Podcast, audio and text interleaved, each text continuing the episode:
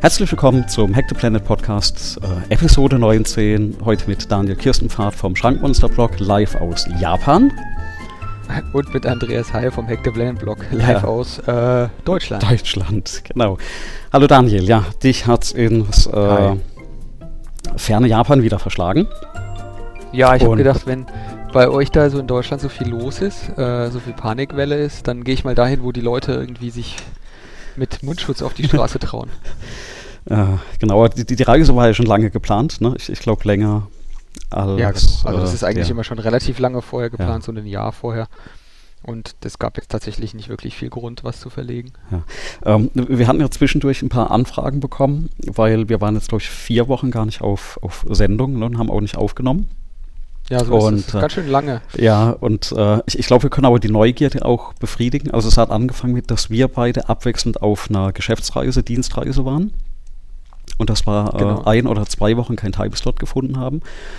Und dann, wie ja die meisten schon wissen und auch öfter schon mal gehört haben, habe ich ja kleine Kinder. Und äh, kleine Kinder haben ja eine, eine, ganz tolle Angewohnheit, sobald die in den Kindergarten gehen. Die bringen so ziemlich alle Viren und Bakterien mit, die, äh, die es gibt. Mhm. Und dann war, glaube ich, äh, zwei Wochen lang lag ja ich erstmal flach, beziehungsweise die, die Family. Äh, und bei mir war auch die Stimme komplett weg. Man hört das vielleicht jetzt auch noch beim Sprechen. Und ich glaube, die Woche, wo es mir dann besser ging, ähm, da hat es dich dann äh, erwischt, auch stimmentechnisch. Ja, genau. Und also ich war dann auch jetzt so kurz vor, das war ganz schrecklich, so kurz vor dem Urlaub ähm, ging das dann bei mir los. Äh, also keine Grippe-ähnlichen Symptome oder sowas, sondern ganz normal heiser, Hals, ähm, Kopfschmerzen, was man halt so hat, ne? Wenn man keine Kinder hat und äh, Viren von, von der Arbeit mit nach Hause bringt. Genau, und, und so haben, hat sich das halt kumuliert auf, auf, vier oder fünf Wochen. Aber wir sind alle noch, äh, alle beide noch fit, äh, Coronavirus frei. Soweit man weiß. Und soweit man weiß, genau. Und äh, dachten wir, also äh, wir haben heute auch nicht wirklich so eine Themensendung, sondern äh, es hat sich also das eine oder andere aufgestaut. Genau, wir hatten uns eigentlich ja vorgenommen, noch jemanden einzuladen. Da, mit dem hattest du auch gesprochen. Das heben wir uns dann für eine Folge, Folge auf. Genau. Ähm, kann man auch ein bisschen teasern. Also wir haben tatsächlich einen äh, äh, Programmmanager bei Microsoft ausfindig gemacht, der sich bereit erklärt hat, mit uns mal ins Interview zu gehen. Da sprechen wir dann über das .NET Framework und die Zukunft. Und vielleicht das Schöne dann für unsere Hörer, dieses Interview wird auf Deutsch sein. Ja, also das macht es noch relativ einfach und äh, das ist, glaube ich, auch mal ganz schön, dann direkt so von dem Headquarter von Microsoft äh, was zu hören. Vielleicht bekommen mhm. wir das ja in den nächsten vier Wochen noch hin, weil, soweit ich das jetzt mitbekommen habe, gab es ja bei Microsoft jetzt gerade die Tage ähm, die Ansage Work from Home. Das ist, wer die Möglichkeit hat, arbeitet bis Ende vom Monat ähm, dort von zu Hause im Remote. Und das Tolle ist ja, das geht ja in so einer IT-Firma. Ja, das sieht man bei uns auch. Du sitzt in Japan, ich sitze hier jetzt in Deutschland. Wir nehmen den Podcast mit äh, einer unbestimmten Menge von Latenz auf. Und mhm. äh, viel. Äh, viel Latenz, genau. Und ja. äh, klappt aber ganz gut, glaube ich. Ja, ich denke auch. Und ähm, was halt eben auch ganz interessant sein wird, vielleicht dann, was bis dahin passiert, ähm, dann haben wir dann irgendwie drei bis vier verschiedene Kulturen, die wir da überblicken können und mal zusammenfassen können, was wir da so alles erlebt haben. Ja. Ähm, eben im Bekämpfen oder im Verarbeiten von diesem, von diesem, äh, von dieser aktuellen Virusanfall. Äh, ja, genau, da, da, können wir auf jeden Fall mal nachfragen, ähm, wie das da, da drüben ähm, gerade ist. Genau, aber ansonsten gab es ja zwischendrin ganz schön viele Neuigkeiten oder ganz schön viele Sachen, die dann immer mal so links und rechts aufgetaucht sind. Ähm, Deswegen, also Neuigkeiten haben wir. Wir hatten, das ist pharma.io, das hattest du auf die Liste gesetzt. Da genau. werden wir darüber mal reden. Genau, also ähm, können wir direkt mal anfangen. Ähm, ich wusste ja gar nicht, dass es das gibt, bis ich vor, das ist auch schon wieder drei, vier Wochen her, über einen Tweet gestolpert bin, wo jemand ein Foto gepostet hat. Und zwar hat er sich äh, in den USA auf einen Job beworben und dann hat er die Analyse von seinem Social Network bekommen und das waren wohl ein paar hundert Seiten ähm, auf Papier ausgedruckt, wo alle seine Tweets gedruckt waren und nebendran war dann so Checkboxen und da war angekreuzt, ähm, das ist zum Beispiel irgendwie, ähm, ich kenne jetzt die genauen Begriffe leider nicht mehr, ich habe das Bild auch nicht mehr vorliegen.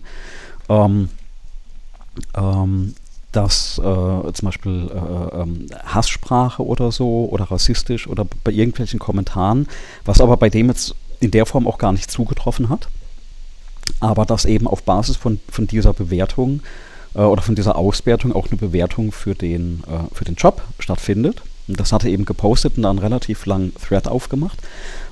Und dann hatte ich mal diese Pharma.io-Seite aufgemacht, rein Interesse halber, und habe da gesehen, also es ist tatsächlich so ein ähm, in Anführungsstrichen KI-basiertes System, was eben solche Äußerungen im, im Netz von dir auswertet und dann eben so ein Profil von dir erstellt und dann auch für deinen potenziellen Arbeitgeber, also ein Background-Check im Prinzip automatisch durchführt.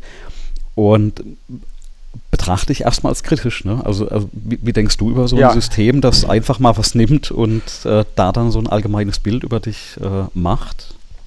Also das ist ja für, für wen ist das gedacht? Fangen wir mal vorne an. Weil die, wenn ich auf die Seite gehe, dann äh, ist da der, wird da der, der Arbeitgeber angesprochen. Genau.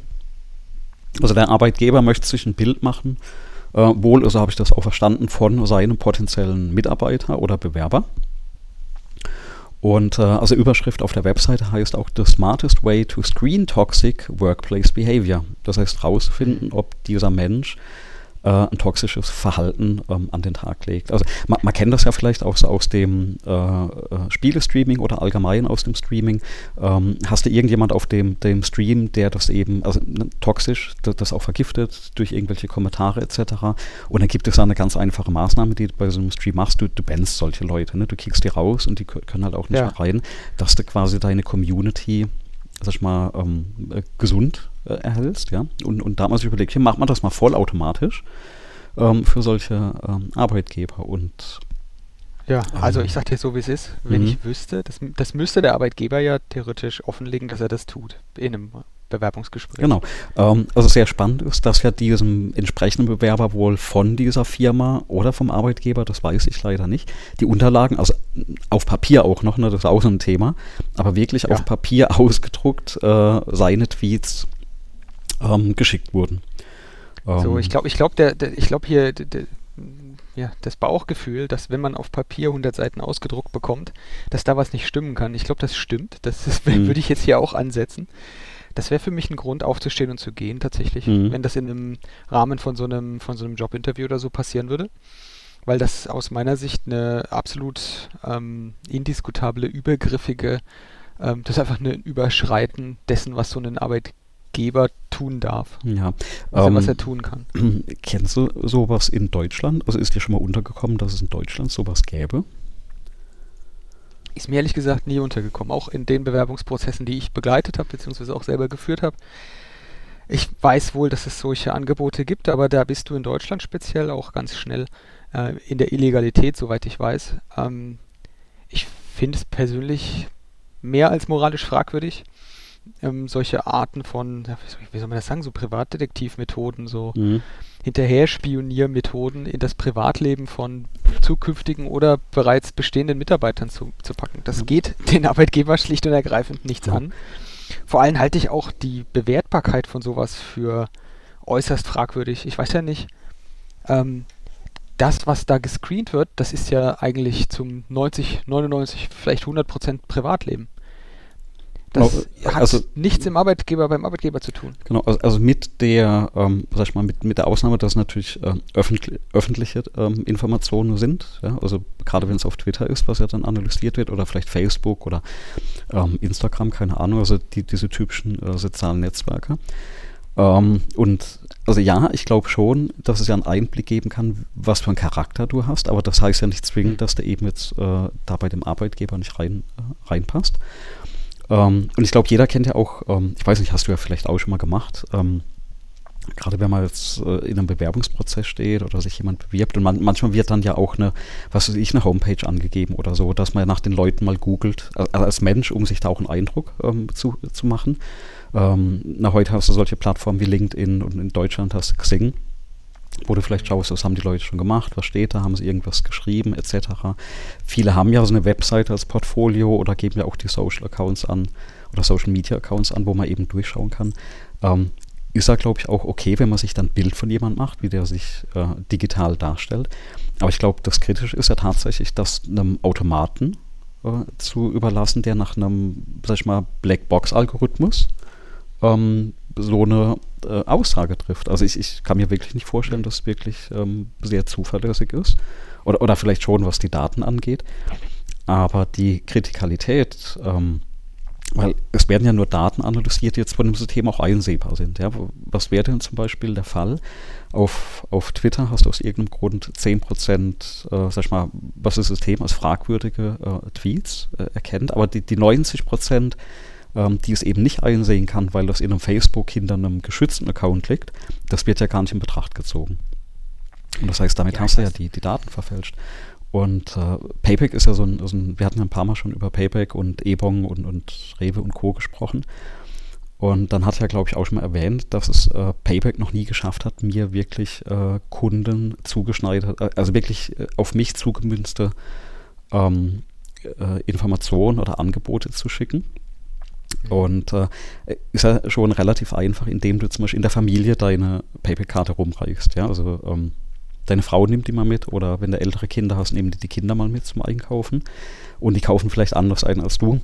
Ja, oder ähm, Frauen kaufen jetzt vielleicht andere Produkte ein als Männer und ruckzuck bekomme ich eben ähm, Werbung äh, oder äh, Coupons oder was es dann entsprechend ist zugeschickt auf Basis von Aber so einer ich dachte, das, verfälschten Datenbasis, dachte, ne? Ja, ich dachte aber eigentlich, na, ist das denn überhaupt der Sinn und Zweck von Payback? So habe ich den Payback gar nicht verstanden. Aber du bekommst auf jeden Fall maßgesch also in Anführungsstrichen maßgeschneiderte ähm, Angebote zugeschickt. Und ähm, es, es, muss ja dem Algorithmus schon was schief laufen, wenn ich dann eben, weiß nicht, äh, Rasierklingen für Frauen ne, äh, äh zugeschickt hm. bekomme oder Hygieneartikel, die eben jetzt für Männer, sag ich mal, doch eher ungeeignet sind. Und das ist, so, ist doch jetzt hier demnächst auch White Day. Ähm, da beschenken ja. die Männer die Frauen. Das Gegenteil von Valentinstag. Ja, ähm, dann, dann kann man doch mal sowas verschenken. Ja, aber, hier, aber, Hygieneartikel.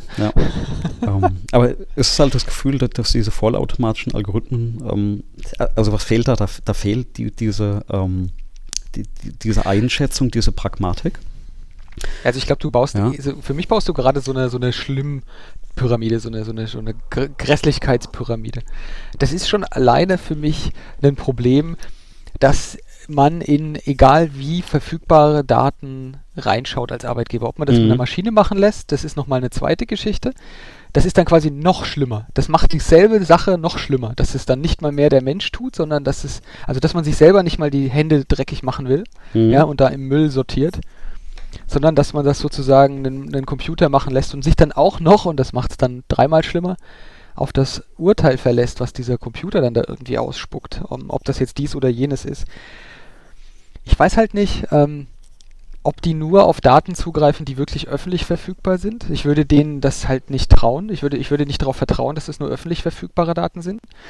Was meine ich damit? Das sind bestimmt auch oder sicherlich auch Datenpools, die da mal abhanden gekommen sind. Es passiert ja nun relativ mhm. häufig in der letzten Zeit, dass da Daten wegkommen. Und ähm, ich mache mal ein Beispiel. Sicherlich, ich, hast du ja mitbekommen, dass jetzt in ähm, Las Vegas die meisten Hotels dort irgendwie die ganze Kundendatenbank verloren haben. Nee, habe ich komplett verpasst, wirklich. Ja, das ist jetzt vor kurzem erst passiert. Ähm, ich glaube, im Januar oder so ist das gewesen. Das sind die äh, Kundendatenbanken von diesen großen Hotels, äh, Konferenz-, Messehotels in Las Vegas ähm, abhanden gekommen.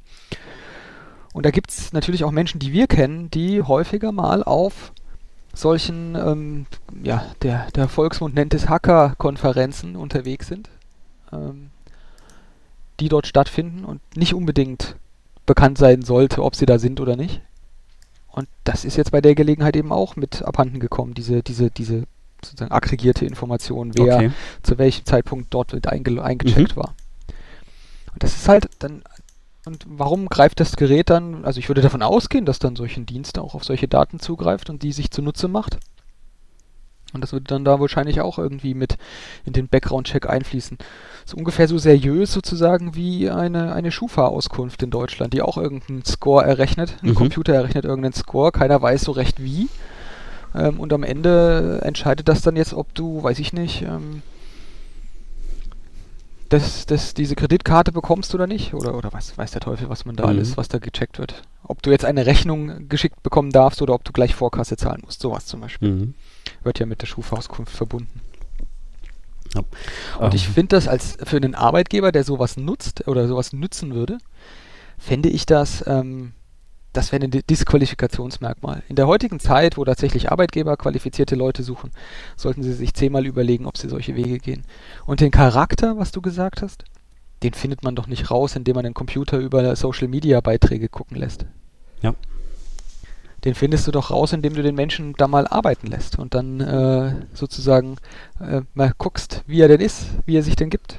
Genau, also die, die besten Einstellungs, sag ich mal, Gespräche oder Termine, die ich hatte, also auf beiden Seiten, sowohl wenn ich in ein Team reingekommen bin, ähm, als auch wenn man nach neuen Teammitgliedern gesucht hat, war eigentlich, dass man so jemand mal einfach für einen kompletten Tag mit reingenommen hat, um den Mensch genau. kennenzulernen. Ne? Also auch mal so wie übers Mittagessen, dass man mal zusammen wohin geht, was isst und, und spricht und äh, äh schaut, wie verhält der sich einen Tag über ähm, wie stellt er Fragen etc. Weil so ein, so ein Interviewgespräch ist ja nochmal ähm, noch was komplett anderes. Ähm, das ist sehr spannend, also auch gerade weil du die Maschine ansprichst.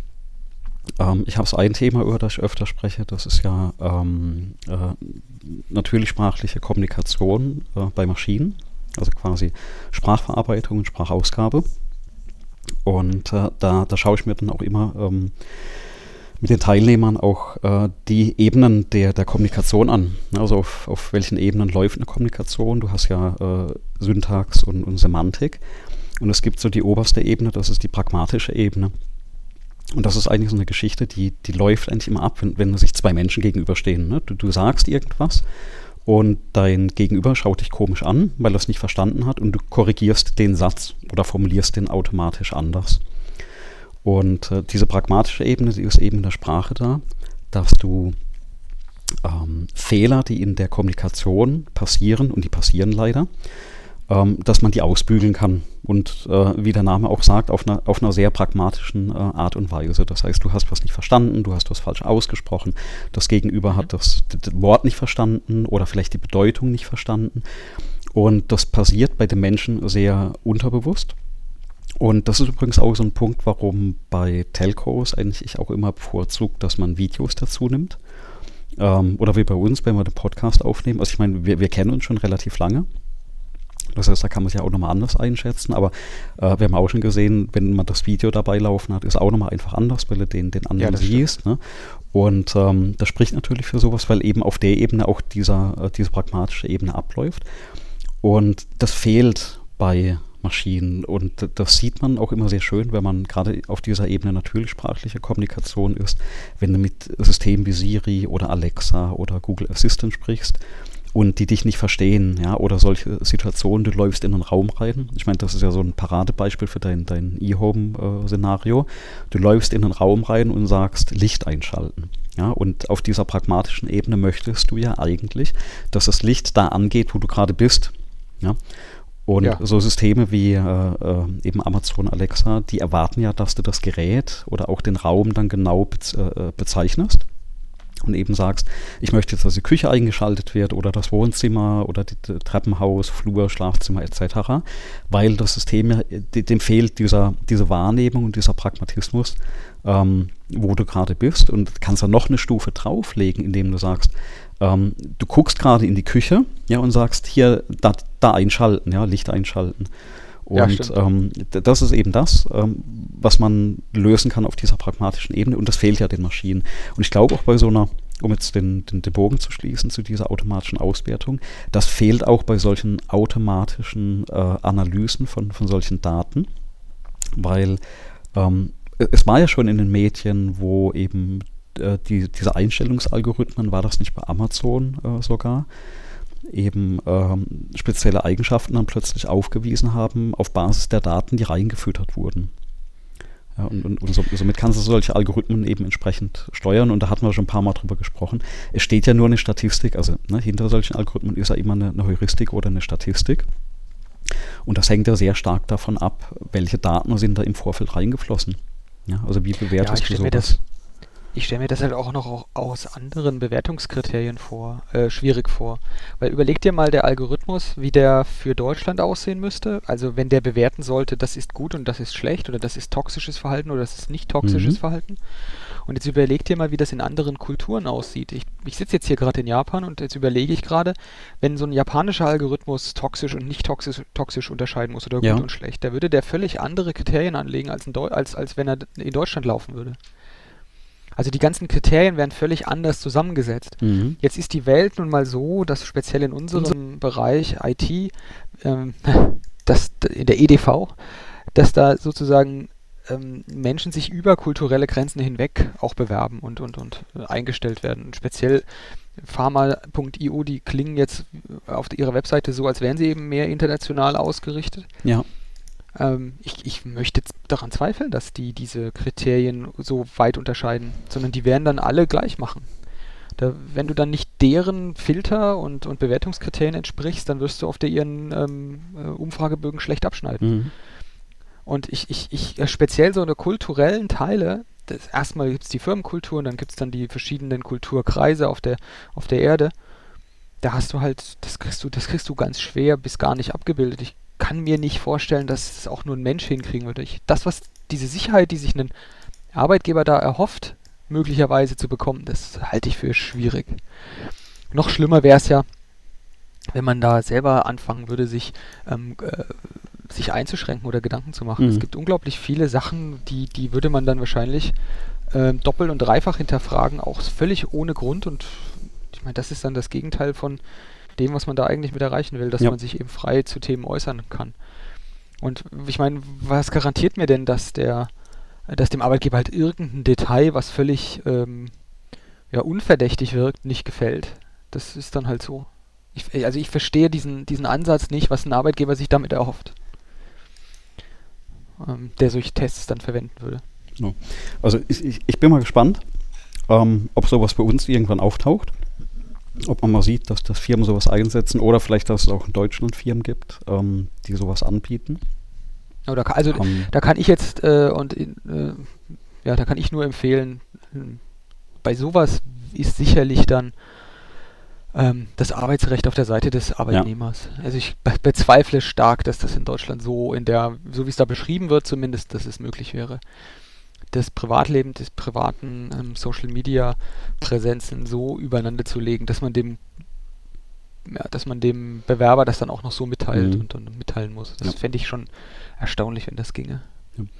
Also da, das war ein Punkt, äh, bin ich drüber gestolpert und habe das ein, tatsächlich mit ein bisschen Bedenken äh, äh, gesehen und dachte, da, da müssen wir mal drüber sprechen, was da gerade so auf der, der Welt passiert.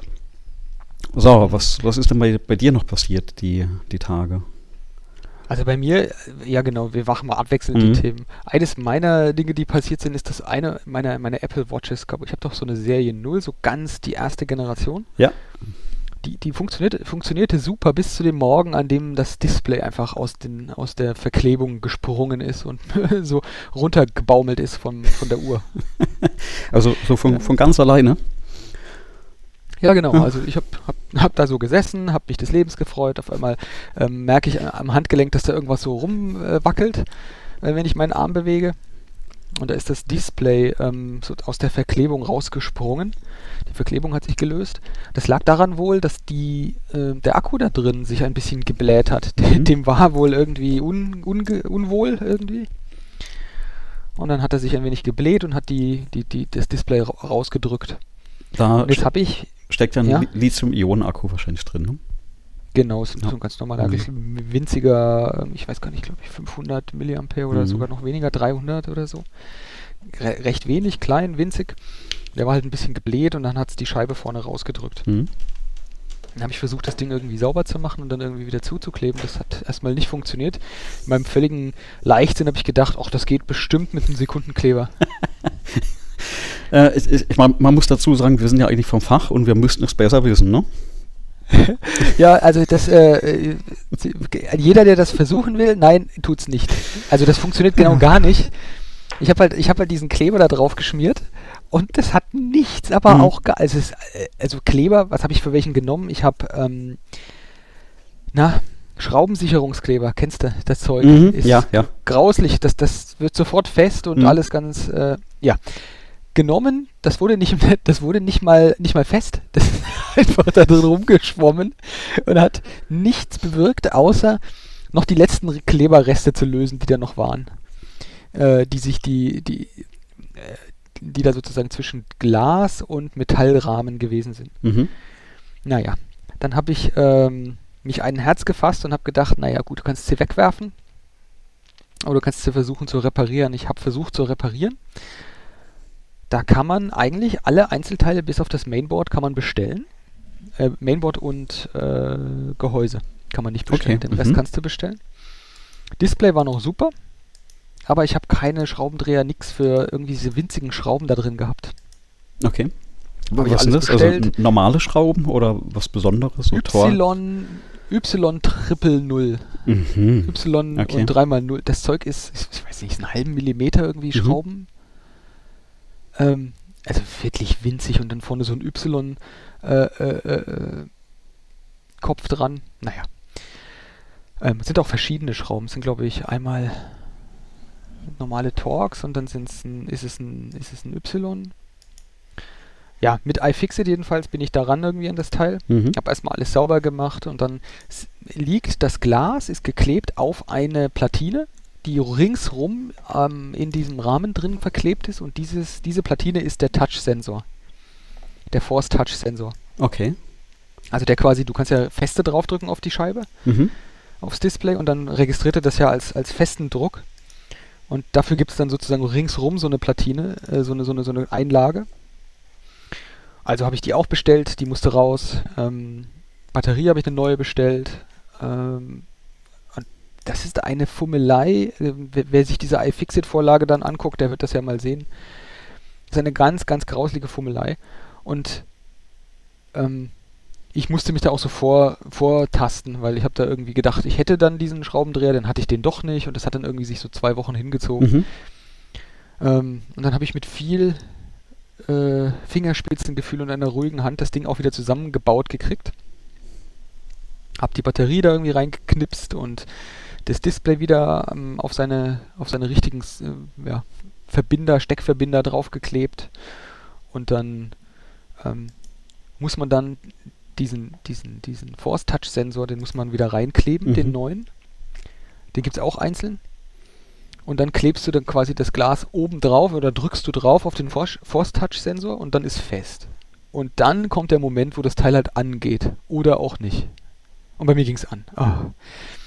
Ähm, ich kann jedenfalls diese Empfehlung, äh, diese, diese Reparatur durchaus empfehlen, weil, ja, also das war zwar nervig oder aufregend, aufreibend, aber tatsächlich, also ich glaube auch, dass mit einer falschen Zitterei ähm, hat man es kaputt, Mhm.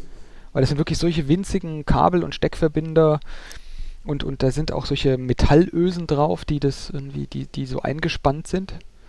Und die muss man dann so ein bisschen verbiegen. Da denkt man sich dann auch, okay, jetzt entweder bricht jetzt gleich der Schraubendreher ab oder die Finger oder der, das Flachkabel, was da dran ist, reißt ab oder so.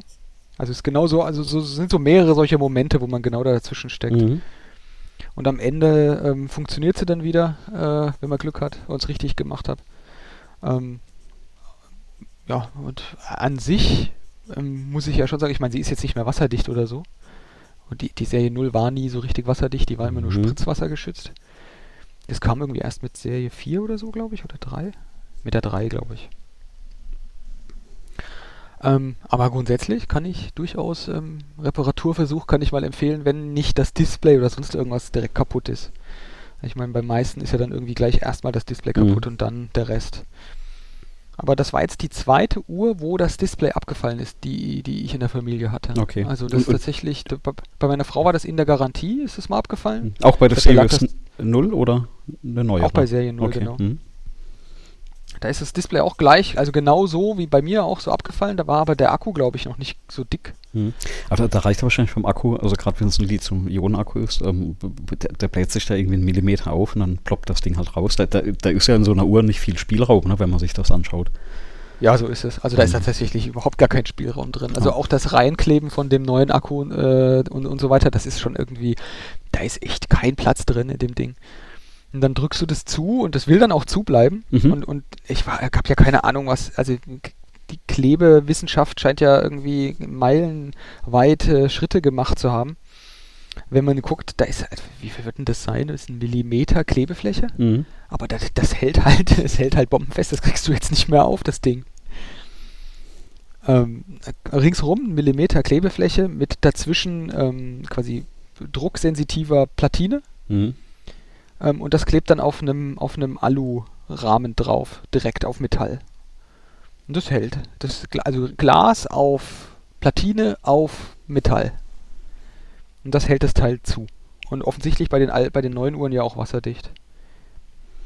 Das ist schon, ist schon echt ein, eine, eine krasse Leistung, dass man das so zusammenkriegt. Okay, also, also Fazit, ähm, wer noch eine alte Apple Watch hat und die, äh, das Display platzt mal weg, die Einzelteile bekommt man. Ähm, können wir da verlinken, wo man die, die bekommt oder wir verlinken am besten den, den iFixit. Ähm, äh, Genau, ich Artikel würde den iFixit, da gibt es ne? dann die Bauteile, die würde ich dann, Ja. ich würde die Bauteile tatsächlich einfach immer beim, beim ähm, Händler der Wahl einfach ähm, ins Suchfeld eingeben, weil das hat, das hat bei mir ausreichend funktioniert. Ich glaube, das fällt eh aus derselben Fabrik immer, das Zeug. Da gibt es nicht irgendwie nachgemachte Sachen.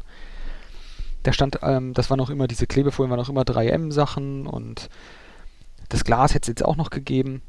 Ähm, aber selbst wenn man jetzt so eine, so eine ältere Uhr hat, tatsächlich ist die ja noch völlig verwendbar. Also die funktioniert tatsächlich noch ganz normal. Zum Sport kann man die noch, Herzrhythmus ist alles noch da. Ähm, was man halt auch noch machen kann, ist, also ich mache damit Schlaftracking. Das funktioniert halt auch noch ausgezeichnet. Und wenn es jetzt bei der Uhr sozusagen nur die Batterie ist, die dann aufgegeben hat, die Batterie kostet halt irgendwie 20 Euro, die Mhm. kann man halt auch noch mal tauschen, wenn man da, wenn man das machen will. Also dann braucht man vielleicht nicht mal mehr den Touch-Sensor, sondern nur den Kleber, der da oben drauf ist, so eine Klebefläche. Und dann ist man da in 0, nix, äh, vielleicht für 22 Euro oder so, hat man dann so eine Uhr wieder, wieder gehend, muss sie nicht wegwerfen oder sonst irgendwie.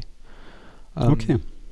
beerdigen. Also in, insofern fand ich, fand ich ein interessanter Versuch. Ich hätte nie gedacht, dass das klappt, aber in dem Fall hat es ge tatsächlich geklappt. Genau, sehr, sehr schön. Also haben wir wieder was äh, zu unserer Grundeinstellung äh, Nachhaltigkeit und äh, ressourcenschonend mit äh, Hardware umgehen getan an der Stelle. Ja, das, also das muss ja auch sein. Ich, ich finde äh, tatsächlich die Uhr ist ja auch super. Ich Ja. wüsste ja gar nicht, warum man die jetzt, ähm, warum man die jetzt wegwerfen sollte. Ähm, wenn wir schon bei Hardware sind, ähm, bei mir stand ja auch noch eine, eine Anschaffung auf, auf dem Programm. Und zwar hatte ich, äh, vielleicht erinnerst du dich noch, wir hatten ja mal über die Jahresendprojekte äh, 2019 gesprochen.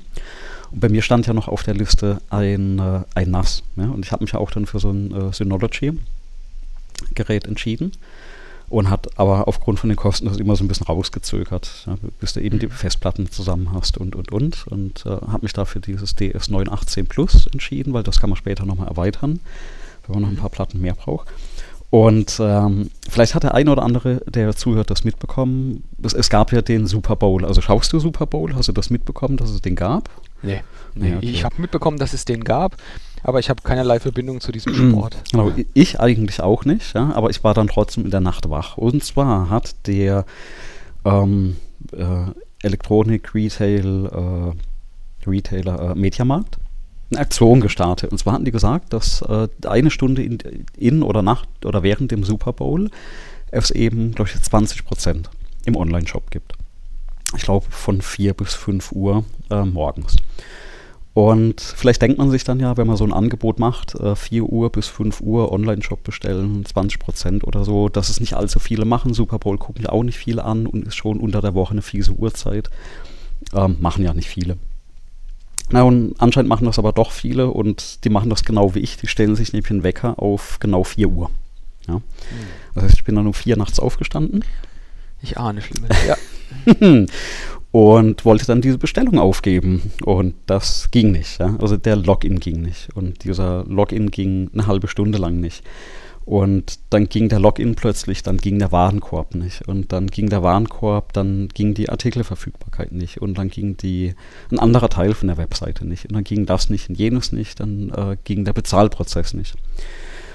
Und ähm, dachte ich mir so, ich vermute, dass tatsächlich die, diese Webseite von äh, Mediamarkt in dem Moment massiv überlastet ist. Also ich habe ja so Systeme auch schon mitentworfen und gebaut. Und da lag dann für mich die Vermutung wirklich nahe, ähm, da hat ein, ein richtiger äh, Lasttest gefehlt an der Stelle.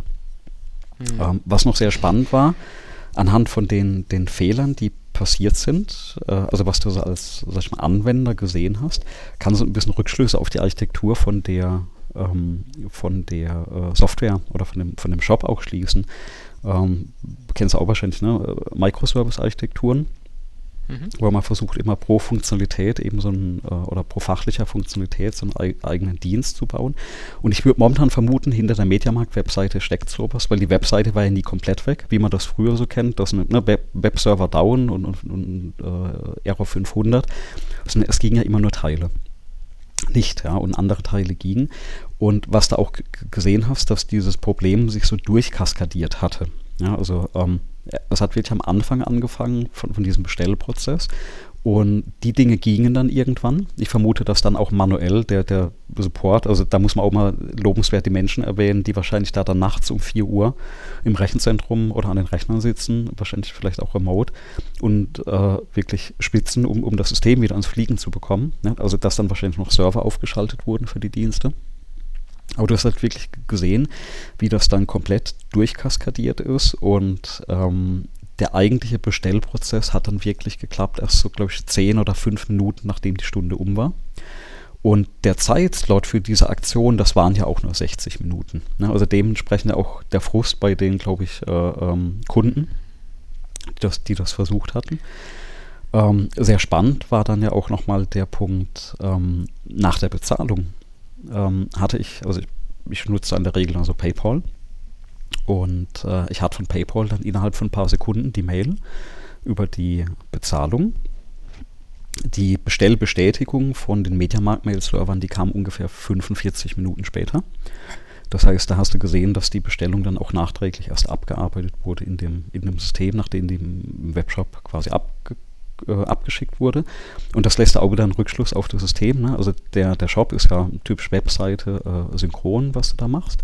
Und nach dem eigentlichen Kaufvorgang wurde wahrscheinlich nicht nur mein Bestellvorgang, sondern ganz, ganz viele. Ähm, wurde äh, wahrscheinlich asynchron dann äh, nach, äh, nachträglich abgearbeitet im Gesamtsystem. Mhm.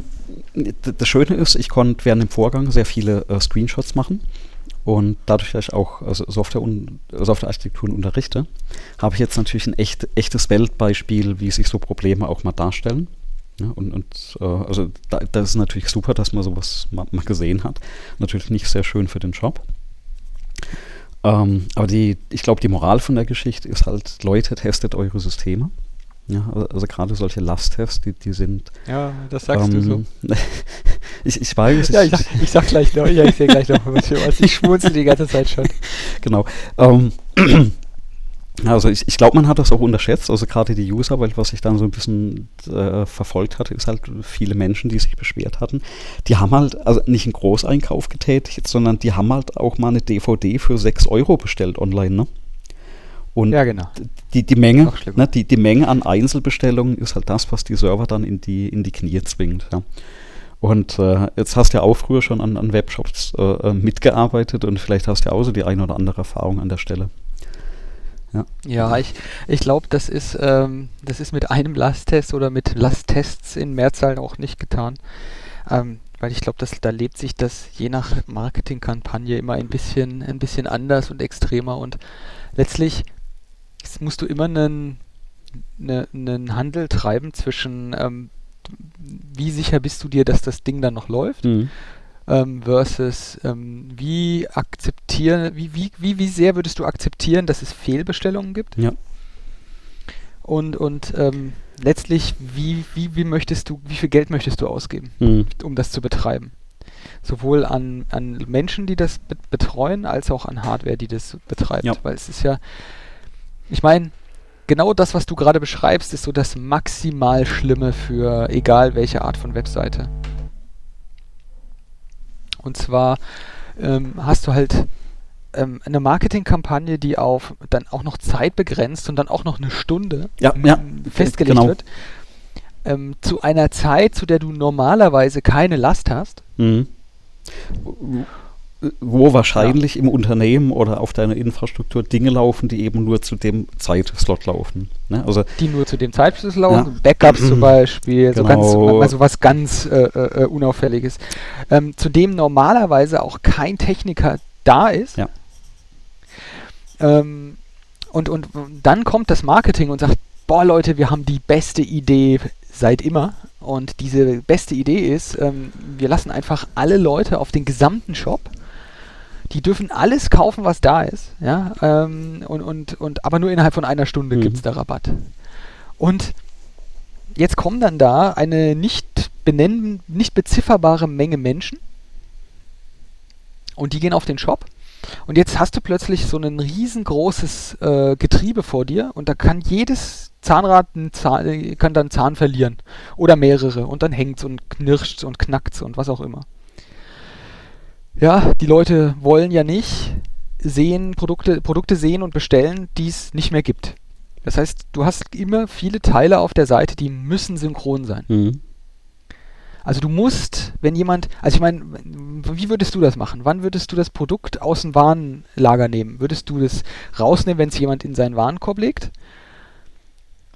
Oder wie lange würdest du es dann, wenn du es dann rausnimmst, in, in, in seinem Warenkorb lassen? Und wie findest du, also wann timet der out? Wann, wann, wann wird es denn wirklich entnommen? Wann zeigst du es keinem Kunden mehr an, der dann zum Kaufen gehen kann? Genau, das ist ein super Punkt, weil das ist bei mir in dem Fall auch passiert. Ich hatte Waren in den Warenkorb gelegt, die waren verfügbar. Und in dem Moment, also auch gerade durch diese Ausfälle, in dem Moment, wo ich im Bestellprozess dann so weit fortgeschritten war, dass ich hätte kaufen können, kam die Meldung, Ware nicht mehr verfügbar. Ja, also, also habe ich mich auch gefragt, ne? also, also, block, also lockst du diese Ware schon, solange die im Warenkorb liegt? Wie lange lässt du die dann vielleicht blockiert? Ähm, weil vielleicht lege ich die ja nur in den Warenkorb und lege mich wieder schlafen. Ja, ist auch Spaß.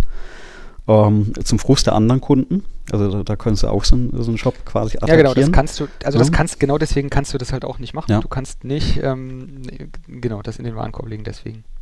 Ja. Äh, also sehr spannende Geschichte. Äh, noch schlimmer wird das ja. Man weiß jetzt ja nicht, wie das in einem konkreten Fall war, aber kann es auch durchaus geben. Du hast ja schon äh, Marketingabteilung angesprochen. Schlechte Kommunikation in Unternehmen gibt es ja manchmal auch.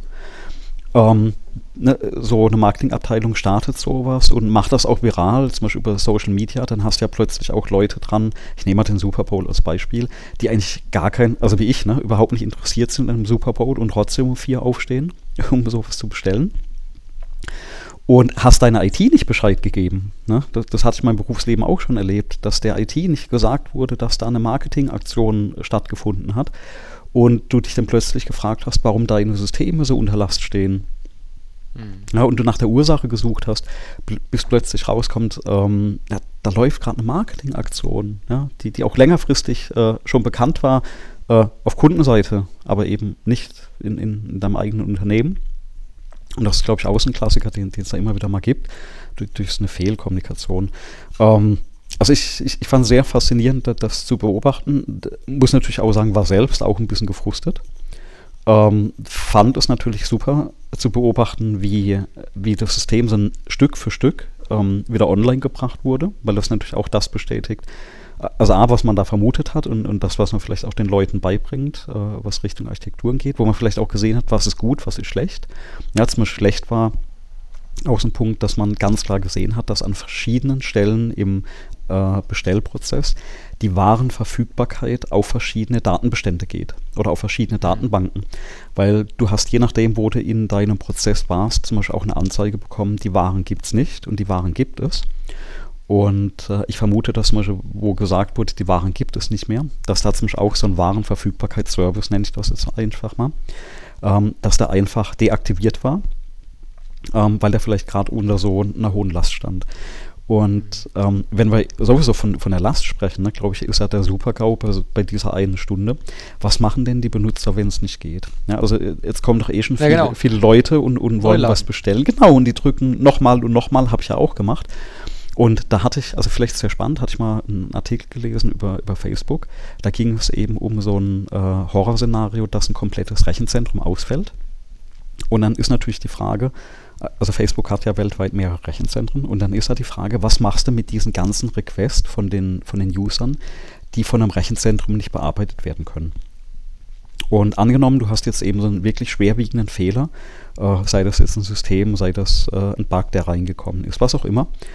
Und ähm, die Requests kommen am RZ an und, und, und können nicht bearbeitet werden. Und jetzt sagt man intuitiv, na kein Problem, ich habe ja vielleicht insgesamt sechs Rechenzentren, also schicke ich ähm, diese Anfragen einfach an das nächste Rechenzentrum weiter.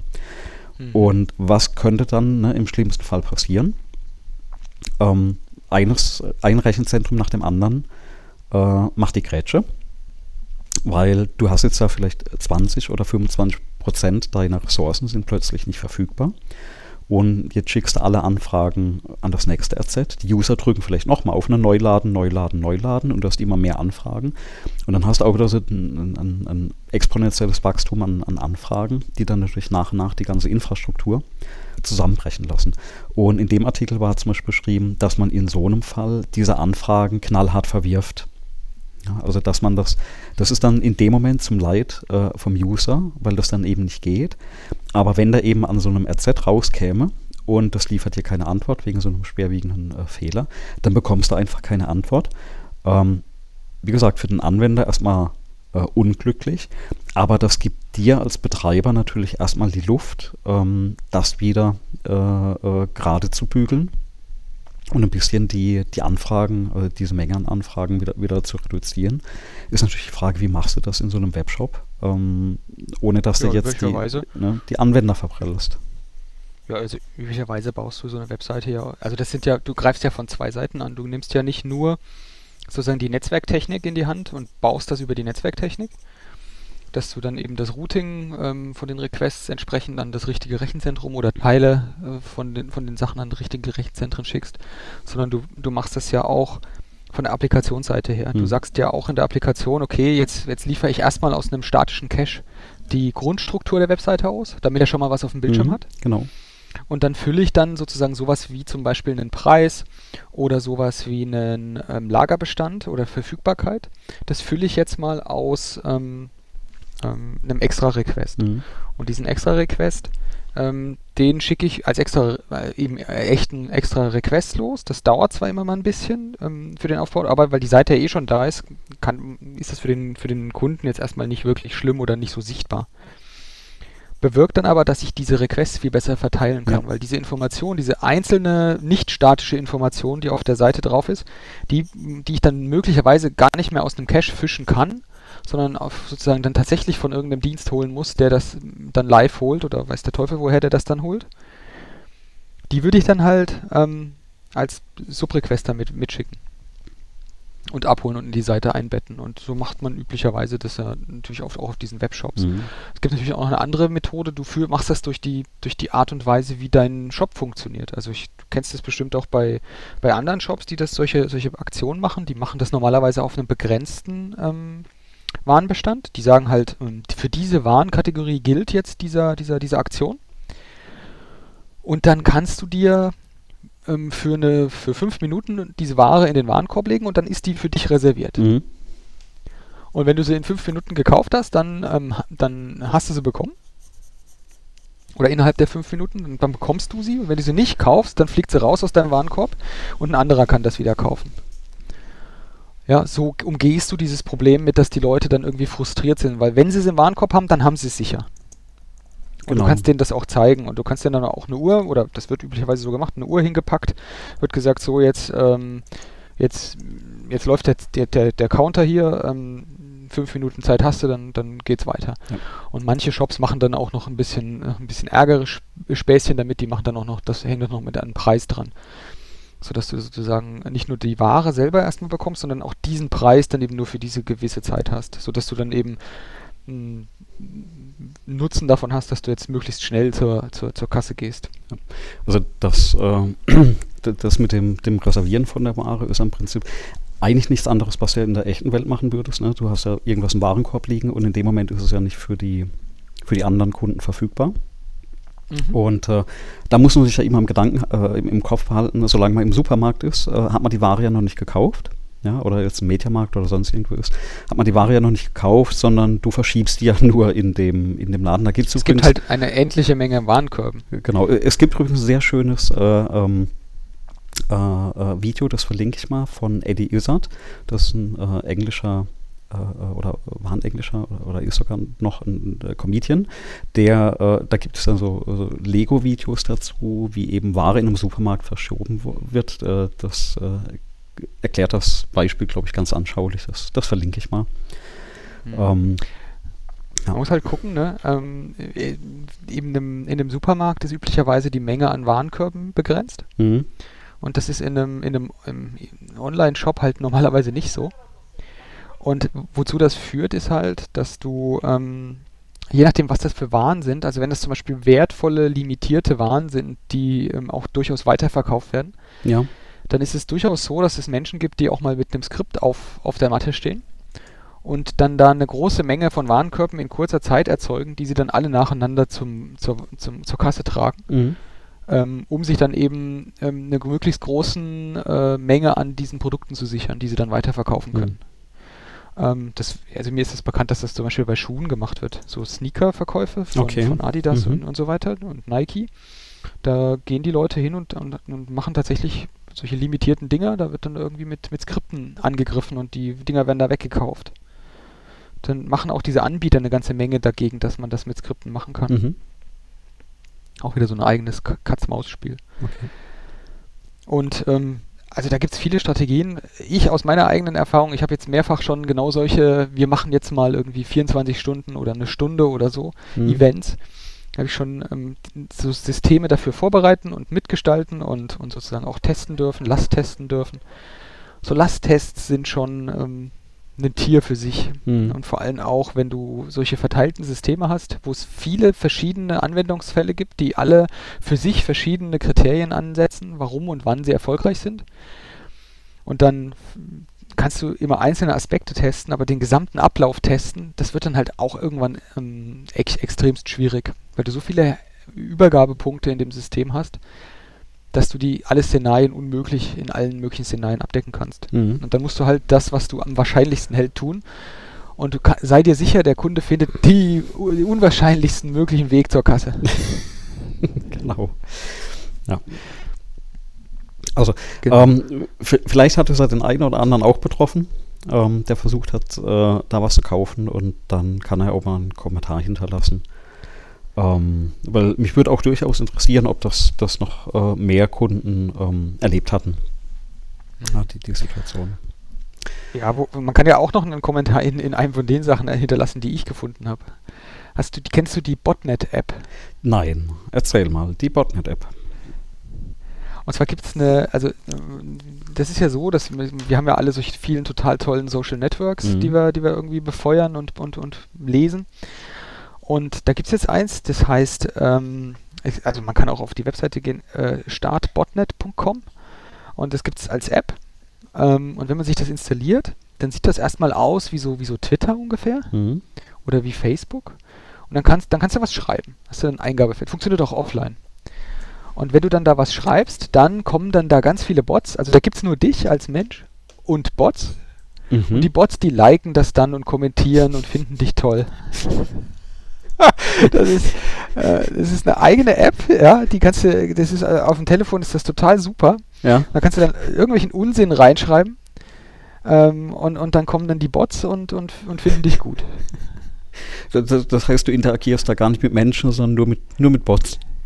Nee, genau, nur mit Bots und du kannst da auch noch Bots dazu kaufen. Gibt es auch ein, ein, paar Upgrade-Funktionen, kannst du, kannst du Geld ausgeben, dann kommen mehr Bots mhm. oder ähm, dann kommt auch der, der Dad und der, der, der, der Vater- und Mutterbot, ja, mhm. die, dann, dann hat die Vater und Mutter, die, die liken dich dann auch auf deinem, auf deinem virtuellen Social Network.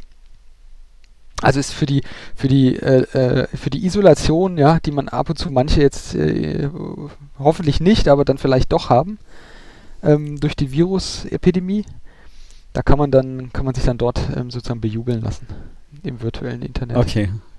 Das werde ich auf jeden Fall mal am Wochenende ausprobieren. Genau, das, da bin ich drüber gestolpert. Start Botnet, das ist einfach wirklich echt. ich, ich musste sehr lachen, als ich das gesehen habe. Und du hast jetzt irgendwas von einem Auto. Das ist doch ein Auto, oder?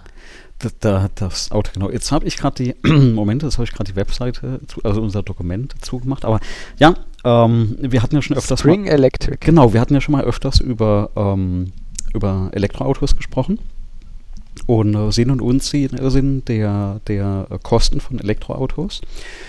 Und ich hatte letztes Jahr immer gesagt, also Renault hatte ja den KZE auf, der, auf den Automobilmessen vorgestellt. Und zwar ist das ja ein, ein kleinen ähm, SUV, äh, rein elektrisch, mit 200 bis 300 Kilometer Reichweite, also wirklich ein Kleinwagen, Pendlerwagen eigentlich. Und äh, das Spannende war bei dem eigentlich Kosten, der liegt unter 10.000 Euro, also um, umgerechnet, ähm, war aber nur für den chinesischen Markt angekündigt und auch äh, so designt. Wobei, es wurde von vornherein von äh, Renault auch gesagt, das Auto, äh, es können auch alle Sicherheitsaspekte nachgerüstet werden, die du für Europa brauchst. Ähm, aber es gibt ihn trotzdem nur auf, äh, auf dem chinesischen Markt. Und ich, ich, hatte damals auf Twitter einfach Renault angeschrieben. Und die hatten auch, äh, also die Marketingabteilung da oder wer auch immer das macht, der, vielleicht auch der Student, keine Ahnung, hatten aber auch ganz schnell geantwortet und gesagt, ja, aber den gibt es nur auf dem chinesischen Markt. Da dachte ich, hm, also eigentlich wäre das doch eine Steilvorlage, um dieses Auto über Dacia als ähm, so Störer auf den äh, europäischen Markt zu bringen. Weil ein Elektroauto unter 10.000 Euro, wenn man das mal mit den deutschen Automobilherstellern vergleicht, das wäre schon ein Wort. Und Dacia hat ja auch mit dem Duster mit unter 10.000 Euro äh, wirklich die, diesen Markt dann ein bisschen ähm, in, in Deutschland auch, sag ich mal, ähm, äh, aufgerüttelt. Und da wurde ich ein bisschen belächelt, als ich das letztes Jahr gesagt hatte, also in, in verschiedenen Gesprächen. Und siehe da, was, äh, was stand die Woche ähm, bei, äh, auf der News-Seite von Dacia. Es gibt jetzt den Spring Electric Ne, der soll 2021 auf den deutschen oder europäischen Markt kommen. Und das ist genau dieser KZE. Äh, also muss man auch wissen, dass äh, Renault und Dacia zusammengehören und eben über Dacia dann die, sag ich mal, sag ich mal, Günstiglinie irgendwie äh, mhm. darstellt von, von den Automobilen. Und das, also, also das ist tatsächlich mal das äh, Elektroauto, wo du sagen kannst, du, da, da, steckt nicht so viel extra Zeug drin. Da wird jetzt mal ein bisschen, also das Interieur wird ein bisschen besser gemacht für Europa. Es kommen ein paar Sicherheitselemente ähm, noch rein, die hier halt vorgeschrieben sind. Und der soll laut Dacia dabei ungefähr 15.000 Euro liegen, ohne Subvention das ist für Elektroautos. 50 Prozent mehr. Hm, okay. Ähm, also das leider, ja, weil für, für, für 10.000 wäre es ja noch spannender gewesen. Aber trotzdem noch, noch weit unter, unter allem, was, du sonst bekommst. Vor allem das, was das Auto eben liefert. Und da bin ich mal gespannt. Da, da bleibe ich auch dran. Weil das ist für mich momentan so die, dieser Elektroauto-Kandidat, der gerade, wenn du kurze Strecken pendelst, tatsächlich äh, in Frage kommt, weil du, du, du, brauchst nicht diese Riesenbatterie, was ja auch die Kosten ausmacht. Ne? Mit 200, 300 Kilometern äh, kannst du locker pendeln, wenn du, wenn du eine Strecke unter 100 Kilometer am Tag fährst. Also eine Richtung. Das ist gar kein Problem. Und äh, da ist es mal echt, echt spannend, was, was die da jetzt in, in Europa auf den Markt bringen. Ob das genau so ein, äh, ähm, den Markt äh, durchrüttelt, wie, wie das wohl damals dieser äh, Dacia Duster gemacht hat. Also sehr spannend, was da gerade passiert. Und man sieht halt auch, du, du musst solche Autos nicht für Unmengen Geld mhm. ähm, produzieren. Klar, du, du hast nicht so eine große Gewinnspanne. Ja, also ich, ich kenne jetzt einen Deckungsbeitrag bei äh, Autos nicht.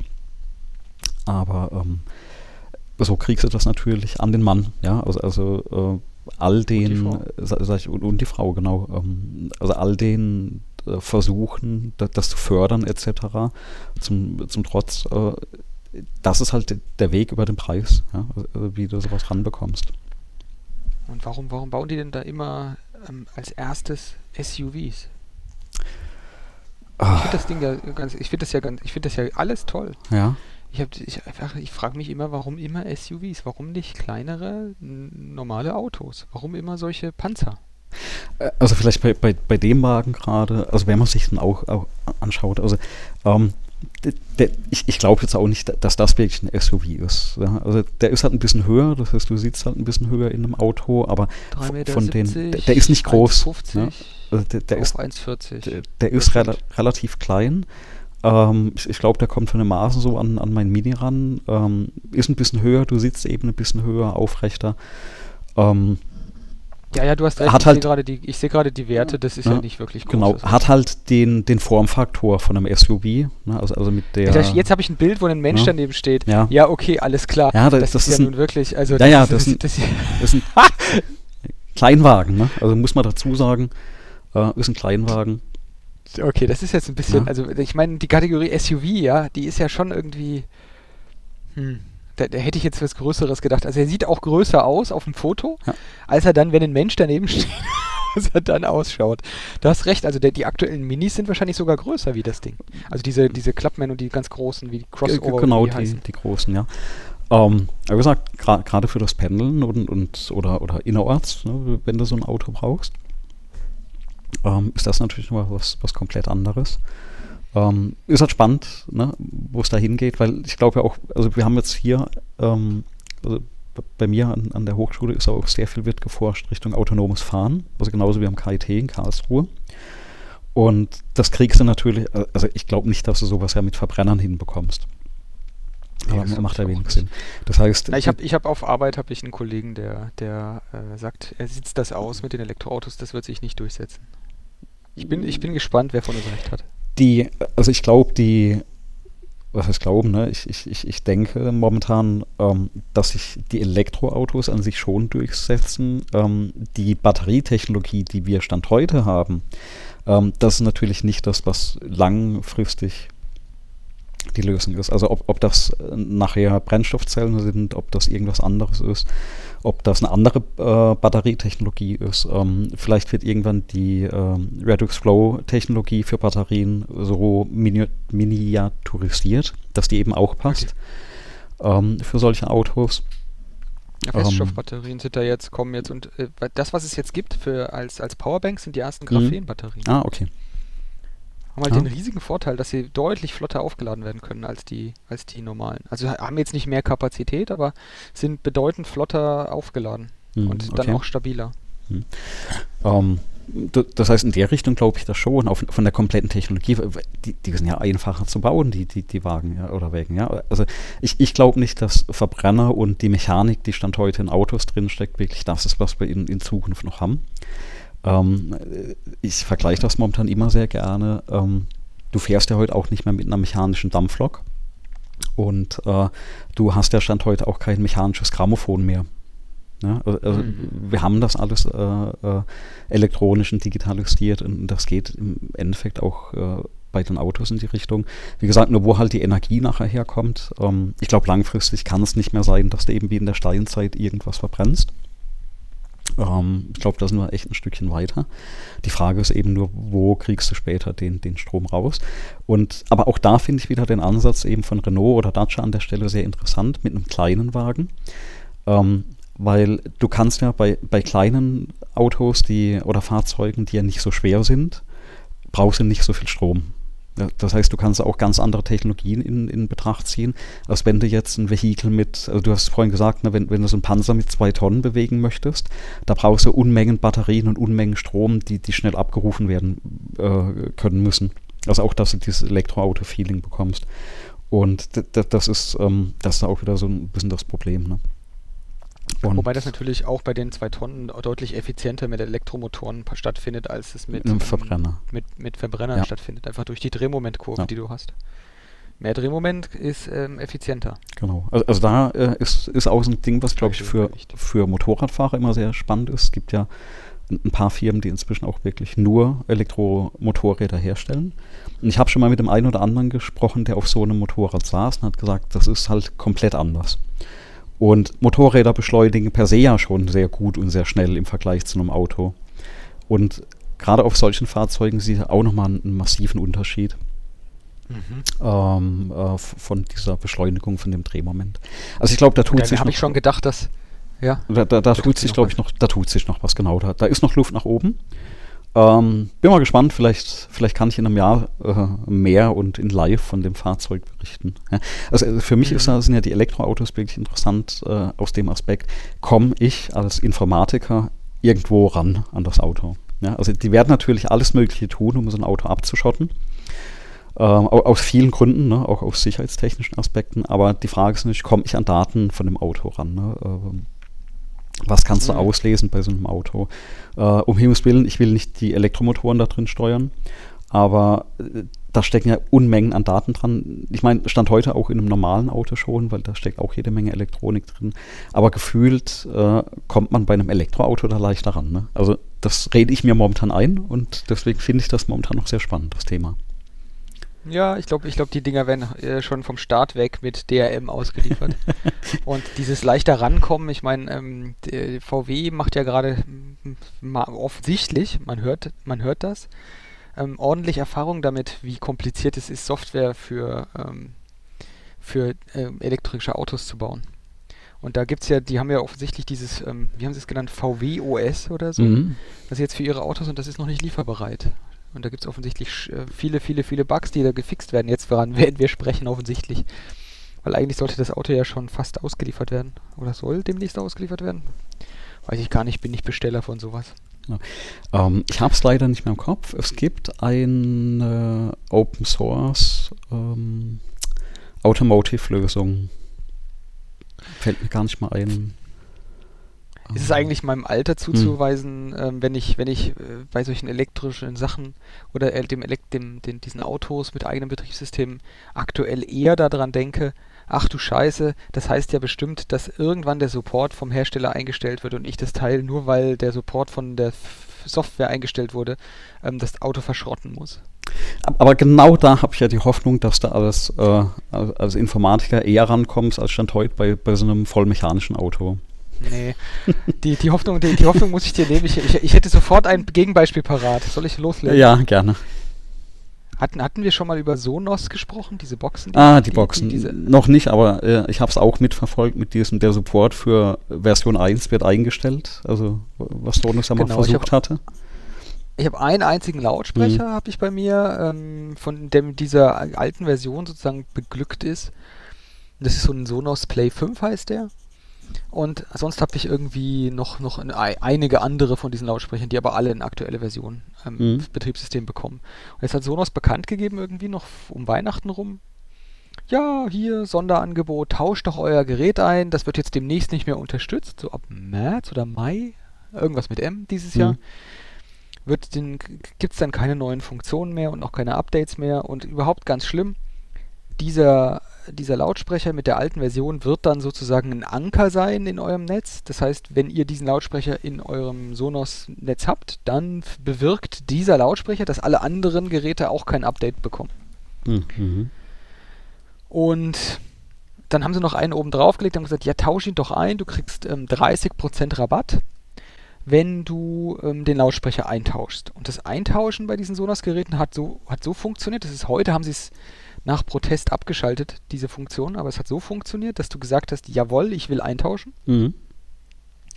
Dann hast du den Rabatt einmalig auf irgendein anderes Sonos-Gerät bekommen, ähm, was du dann sofort gekauft hast. Und dann äh, wurde sozusagen deinem alten Sonos-Gerät, das du eingetauscht hast, wurde per Internet, per, per sozusagen per Firmware ein Signal gesendet, zerstör dich selbst. Ist kein Witz. Dann, und dann hat sich das Teil mit einem Countdown nach 90 Tagen gelöscht. Es ist einfach komplett gebrickt. Mm, okay. Ja. Auch nicht wiederherstellbar gebrickt. Das heißt, es gibt jetzt eine ganze Menge Leute, die über Weihnachten oder nach Weihnachten angefangen haben, alte, funktionierende und äh, kaputte Sonos-Geräte zu äh, aufzuknacken. Mhm. Ähm, weil die hatten mit einem Mal hatten sie ziemlich viel ähm, Drang, dass diese Geräte dann irgendwie auch zukünftig Musik abspielen können. Mhm. Okay. Es ist wohl so, dass die tatsächlich, also erstmal die beunruhigende Fakt, der Hersteller hat offensichtlich eine Mechanik in der Firmware drin von diesen Sonos-Geräten, mit dem sie jedes beliebige von diesen Sonos-Geräten scheinbar deaktivieren können, sodass man damit nichts mehr machen kann. Und man bekommt die dann auch nicht wiederbelebt. Nicht mal der Hersteller sagt, äh, also der Hersteller sagt selber, er kriegt sie dann auch nicht wiederbelebt. Mhm, okay. So, das produziert erstmal ganz viel Müll und zum anderen mhm. auch ganz viel Frust. Ja. Und ähm, die Tatsache, dass das bei solchen Lautsprechern, ähm, und da haben jetzt schon eine Menge Leute drauf geschaut, ich weiß gar nicht, was der aktuelle Stand ist, ich habe jetzt schon einen Monat nicht mehr geschaut. Ähm, da haben eine Menge kundige Menschen schon reingeschaut in diese Geräte mhm. und versucht, irgendwas daraus zu, zu machen. Ähm, Nee, also das ist wohl nicht so, ja. dass man da die Firmware ohne weiteres aufbekommt. Und okay. ebenso würde ich mir denken, dass bei sowas Einfachem wie einem Lautsprecher, wenn man das hinbekommt, das so gut zu, zu verpacken, dann sollte das doch bei einem Auto gleich doppelt so mhm. einfach möglich sein. Einfach nur, weil der allein der, der, der Wareneinsatz und der Aufwandseinsatz ein deutlich höherer ist. Klar, und, und sicherheitstechnisch natürlich auch. Ja. Ähm, ja, das hoffe ich jedenfalls. Also, äh, ja, sehr spannend. Ähm, wir hatten ja auch schon öfters mal über die, also gerade wenn wir bei Hardware sind, über ähm, iPads gesprochen. Und ich habe ja bei mir auch noch so ein iPad erste Generation rumliegen.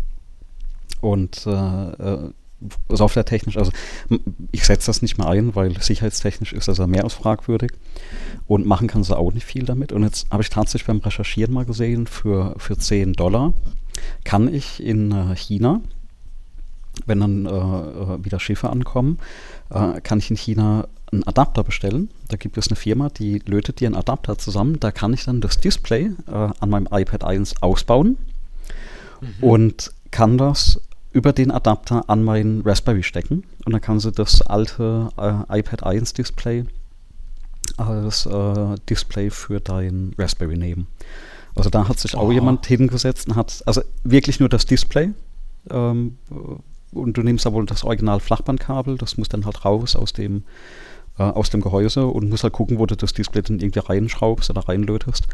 Aber allein, dass man die Hardware, weil das Display ist da einwandfrei, ja, also das hat ja eine super Qualität.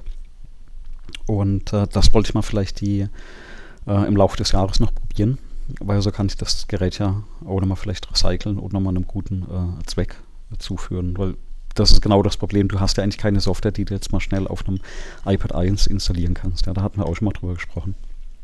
Ja, na gut, ein es ist noch ein richtiges iPad 1, so ein richtig dickes. Ja, ja, das ist ein richtiges, äh, sogar eine äh, 3G-Variante mit einer SIM-Karte drin. Also äh, nicht nur WLAN-fähig, sondern auch 3G-fähig.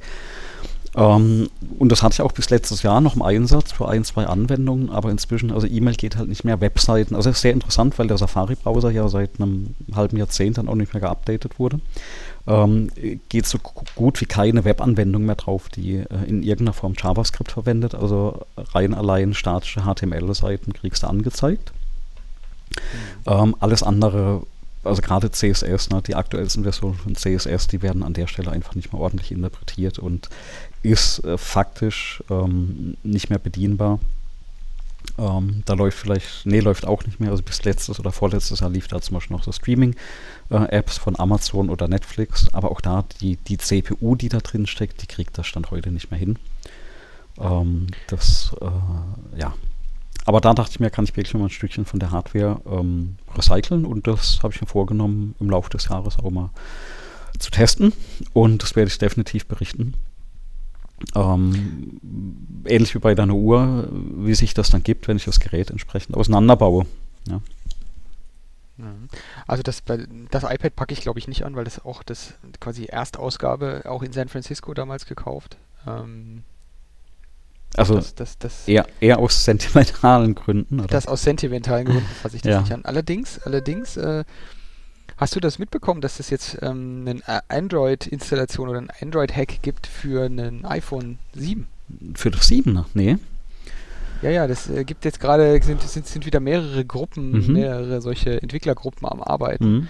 Und offensichtlich kann man mit, dem, mit den verschiedenen äh, ähm, Jailbreaks, die es gibt fürs iPhone, ähm, das iPhone 7 so weit aufmachen, dass man für das 7 und das 7 Plus einen Android 10 installieren kann. Okay was ich, was ich total witzig finde, weil dann ist selbst das, An das iOS, äh, das iOS, das iPhone 7 auf einem aktuellen Android als viele Android-Telefone, die man heute noch kaufen kann. Mhm.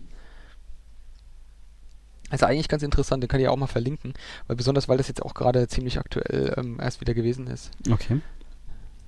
Nee, genau. also hatte ich nicht mitbekommen, ähm, aber auch sehr interessant. Also versucht immer jemand irgendwo ranzukommen ne, bei den. Ja, also ich lese ja immer noch die, ähm, das kennst du bestimmt noch, die XDA-Developers mhm. ähm, Webseite. Da wissen ja die, da, ich weiß, wahrscheinlich weiß niemand, warum die Dinger, warum das XDA hieß. Weißt du noch, warum nee, das XDA heißt? Nee, nee. Diese ersten Windows Phone Dinger hießen XDA. Naja, die, XDA die, die war das von HTC. Ich, ich hatte genau. auch noch so ein, also ein HTC XDA hatte ich noch. Genau, und das waren die Geräte, die ähm, sozusagen auch die Beta- oder die Entwicklergeräte waren für ja. die ähm, Windows Mobile ja. ähm, Version, Windows Mobile 5 damals, was wir ähm, auch bei Microsoft damals Mhm. benutzt haben. Da gab es noch das, da habe ich den Begriff des Dogfooding gelernt. Mhm. Ja, die, Genau. die, die, die, äh, die XDA hatte ich damals noch, ja. Aber weil du es gerade erzählt hast, ne, mit der, mit der, mit der 3G-Karte für dein iPad, Mhm. ja, die Zeiten sind ja vorbei, dass man da irgendwelche SIM-Karten in Geräte reinlegt. Ja, ge- genau, ja. Also ich habe ja jetzt nach dem Telefon-Update, ich habe ja nochmal eine SIM-Karte reingesteckt. Ja, in, in das Mhm. X, X, XR, ne?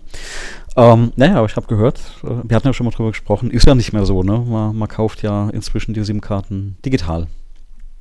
Genau, und das funktioniert extrem gut, auch Okay. besonders wenn man reist. Ja. Also ich, es, wir hatten jetzt dieses Mal, ähm, weil es jetzt scheinbar ähm, viele Anbieter äh, wie, wie Pilze aus dem Boden schießen, Mhm. Haben wir jetzt angefangen und haben das auch mal dieses Mal keine SIM-Karte bestellt, die, wie wir es sonst immer gemacht haben für Japan, sondern haben mal zwei Angebote ausprobiert, die es da gibt. Einmal dieses Ubigi, ähm, heißt das eine, und GigSky das andere. Das musst du dir so vorstellen. Du installierst einfach deren App ähm, auf deinem Telefon und wenn du die App benutzt, dann ähm, dann, dann, dann, dann wird da angezeigt für bestimmte Länder, ähm, welche, ähm, welche Tarife die da zur Verfügung haben. Also, was weiß ich, da sagst du zum Beispiel ähm, 30 Tage äh, Japan-Tarif, kriegst irgendwie 8 Gigabyte ähm, Volumen und das kostet, weiß ich nicht, 50, äh, fuf- äh, 5000 äh, Yen, Mhm. das sind irgendwie so 48, 45 Euro so in der Dreh rum. Oder was weiß ich, nur ein Tag kostet irgendwie 3 Euro. Ja, 3 Euro Flatrate, äh, egal wo du bist. Und dann sagst du kaufen, dann schiebst du da entweder Apple Pay oder PayPal oder was auch immer du da gerade so zur Hand hast, schiebst du da durch. Mit Apple Pay geht es halt echt ziemlich einfach auf dem Telefon. Und dann hast du plötzlich eine weitere SIM-Karte in deinem Gerät. Die taucht dann da einfach auf ähm, und hat Netz.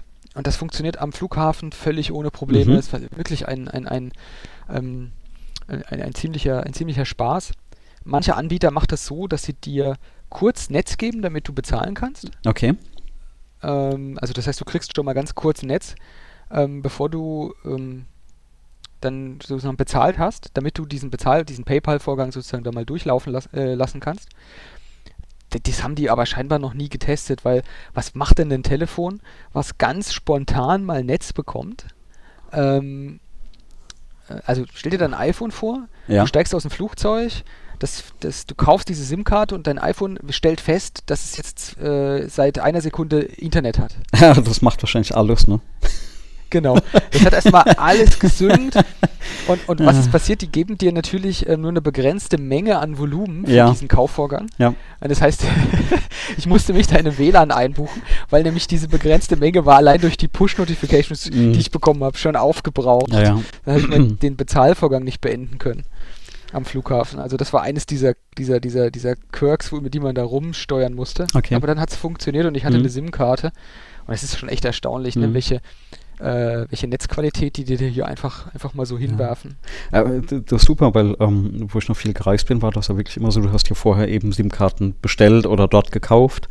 Ja, gerade Späten war das so, dann, dann bist du in die erste Tanke rein und hast dir dann eine, eine SIM-Karte gekauft. Äh, mit Datenrate etc. England auch damals, Schweiz, überall, wo du hingegangen bist. Also ich glaube, die, die eSIM macht das schon wesentlich einfacher an der Stelle.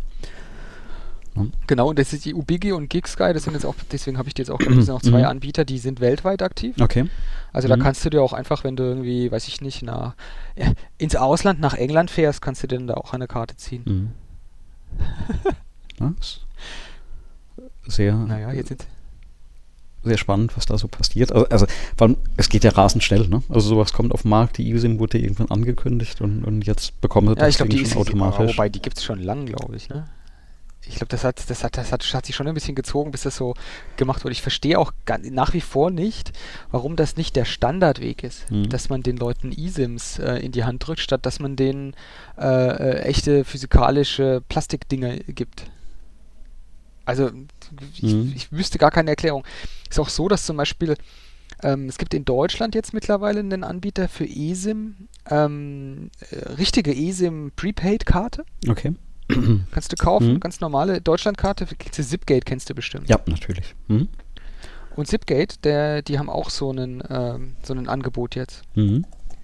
Und da kannst du einfach, ähm, warte mal, wie hieß denn das? Ich hab's schon wieder vergessen. Das hieß auch irgendwie ganz, ganz witzig. Hab schon wieder gelöscht, ich habe noch die SIM-Karte drauf. Ähm, äh, Might, irgendwie Telefon. Muss mal. SIP, Gate, eSIM. Die, haben, äh, die bieten das auf jeden Fall in Deutschland an. Da Ja. machst du das dann auch inklusive, ähm, äh, na, inklusive Personalausweis-Check. Also die rufen dich dann an und damit du dann einen Personalausweis, weil du bekomm, bekommst eine tatsächlich SIM-Quadrat. Genau. Nee, nicht SIM-Quadrat. Doch SIM-Quadrat heißen die. Und die machen tatsächlich, geben dir dann eine eSIM und die geht auch für die Apple Watch zum Beispiel. Und dann hast du einfach eine fertige, kannst du Flatrate buchen und dann hast du eine Telefonkarte äh, für Deutschland. Die funken tatsächlich im O2-Netz, glaube ich. Mhm. Ähm, aber es ist auch vom Preis her vergleichbar mit allen anderen Prepaid-Angeboten. Hast dann halt nur eine eSIM. Ähm, Finde ich eigentlich echt ähm, ziemlich charmant und kann ich eigentlich prinzipiell nur empfehlen. Ich verstehe halt tatsächlich nicht, wieso das nicht alle Anbieter einfach machen statt den normalen SIM-Karten. Weil es halt auch echt einfach dann umschaltbar ist und du nicht diese Karten die ganze Zeit mit dir rumschleppen musst oder ja. Und letztlich würde das bedeuten, dass diese Geräte halt ein Wasserloch weniger hätten, ne, wo Wasser eindringen kann. Ja. Weil, also ich meine, ich weiß ja nicht, wie oft du einen Stecker in dein Telefon steckst. Also ich warte auf den Tag, an dem das Zeug gar keine Ports mehr hat. Also ich, ich, ich bin ja, ähm, ich bin da deinem Rat gefolgt und habe ja mal so ein Fatboy-Ladegerät mir angeschafft.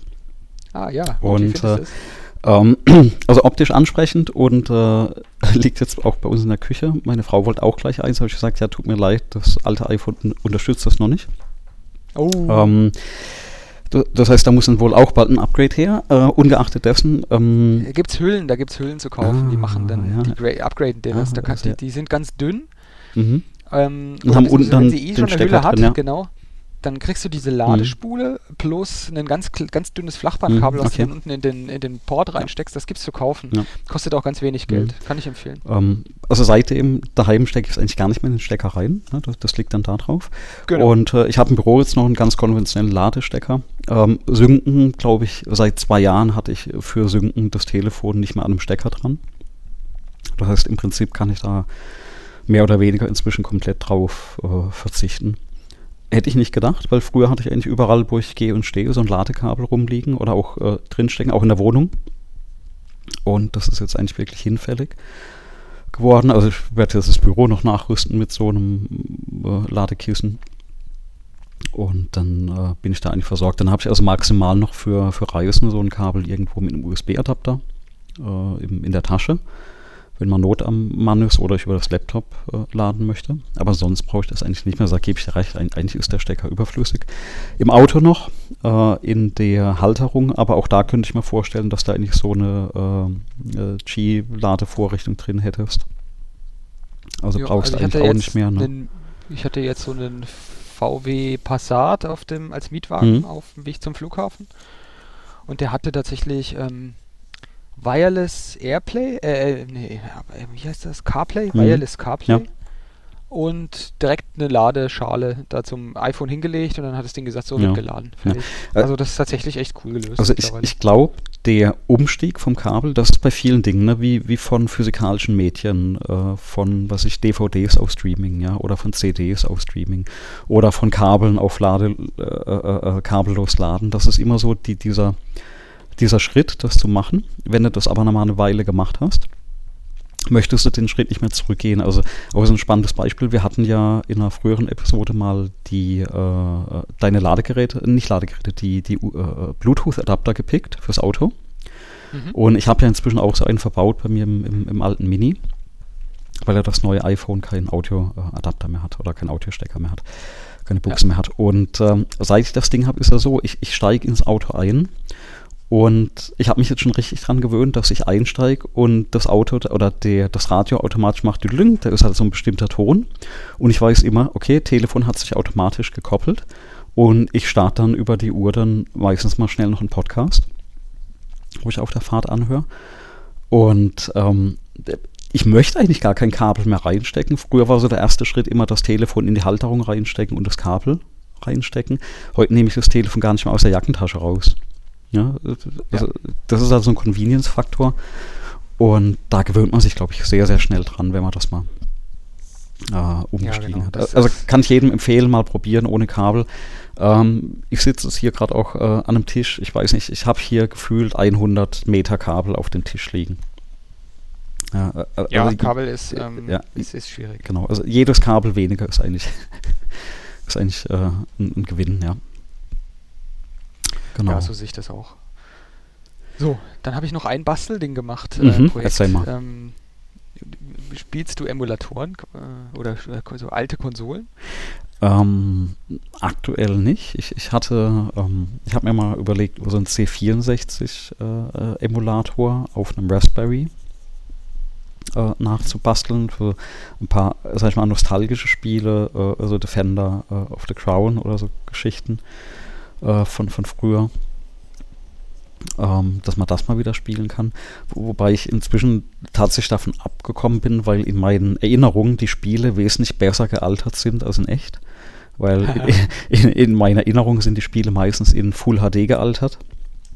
Und wenn du die dann tatsächlich mal wieder anschaust, dann bist du ganz erschrocken, wie, wie schlecht damals die Grafik ist, mit was man sich da Stunden oder Tage lang rumgeschlagen hat. Ähm, aber nichtsdestotrotz, ich, ich habe ähm, viele, sag ich mal, abwärtskompatible Spiele auf der Xbox. Also runter bis auf die allererste Generation, was ja inzwischen bei der Xbox auch über einen Emulator ähm, funktioniert. Genau. Und manchmal tatsächlich lasse ich mich hinreisen und ähm, spiele was Älteres im Browser. Äh, und es gibt ja auch schon zig äh, Emulatoren, die auch dann eben im Browser laufen.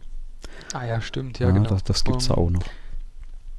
Genau. Das Zeug ist ja mittlerweile schon recht alt mhm. und ähm, ich bin ja auch eher so ähm, 8-Bit-Generation, also C64 ja. und so weiter. Ähm, und dann doch, was ist so, Nintendo Entertainment System oder Super mhm. NES und dann, dann die etwas äh, habe ich nie besessen, aber kann sie jetzt eben ein bisschen, äh, ein bisschen ausprobieren. Das sind sowas wie Neo Geo mhm. oder sowas, so, eine, so japanische Konsolen, ja. ähm, wo du dann auch für die damaligen Verhältnisse eine exzellente Grafik drauf hast. Also die Spiele, da, die, die, die müssen gar nicht in Full HD altern, die sind wirklich, wirklich optisch echt äh, beeindruckend. Sind halt alles 2D-Spiele, aber ähm, das, was man da so in der Spielhalle da, ähm, dann auch erleben konnte, oder wo man dann da durchaus auch mal viel Geld eingeschmissen hat. Ja. Und da gibt es verschiedene solche kleinen äh, Handhelds, so kleine Nachbauten, ähm, weil mittlerweile die, die, die Chips ähm, von solchen Singleboard-Computern ja so drastisch schneller geworden sind, mhm. dass es sich, dass es offensichtlich scheinbar möglich ist, ähm, alle möglichen Emulatoren für alle möglichen Konsolen aus diesen ganzen so 30 Jahren Konsolengenerationen irgendwie zusammenzupacken ähm, und diese Emulatoren, als, die als Open Source verfügbar sind, da irgendwie laufen zu lassen, mhm. flüssig. Ja. Und jetzt gibt es ähm, eine Firma aus äh, Korea, Südkorea, mhm. ähm, die heißt Hardkernel und die sind vor allem bekannt für ihre, für ihre Singleboard-Computer unter dem Label Odroid. Mhm. Ähm, die machen so Banana, ich glaube Banana Pie oder wie hießen die Dinger? Nee, ähm, Odroid XU4 und C1 und C2 und wie die Zeug alles heißt. Hardkernel, genau. Ähm, und die bieten, haben sich jetzt vor zwei Jahren, haben sie ein, als der ESP32, dieser kleine Mini-Chip, den ich auch ein paar Mal schon erwähnt hatte, zum ähm, Hausautomatisieren und Programmieren, Arduino-kompatibel, mhm. da haben sie ein ähm, Odroid Go angeboten, haben sie einfach so einen ESP32 genommen und haben ihn ähm, an ein Display rangedengelt mhm. und einen Lautsprecher, mhm. eine Batterie rein ähm, und das Ding sieht aus wie so ein durchsichtiger Gameboy. Okay, ja. Also auch sieht auch wirklich ja, aus ja. wie so ein richtiger Gameboy, ähm, wie so ein Gameboy Advance.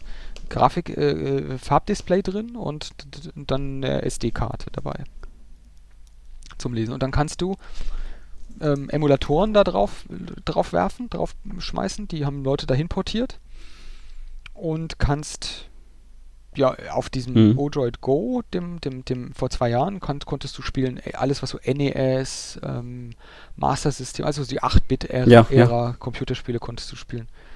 Und alles, was da mehr, was mehr Rechenleistung brauchte, lief halt nicht, weil ja. dieser ESP32 ist zwar flott für so ein Embedded-System, aber nicht flott genug. Mhm. Und jetzt gibt es ein neues System, das haben sie so einen Rock-Chip Singleboard-Computer für genommen. Und der nennt sich Odroid Go Advance. Den gibt's, der ist angekündigt worden Ende letzten Jahres und man konnte quasi Ende Januar bestellen für ungefähr eine Stunde. Ja.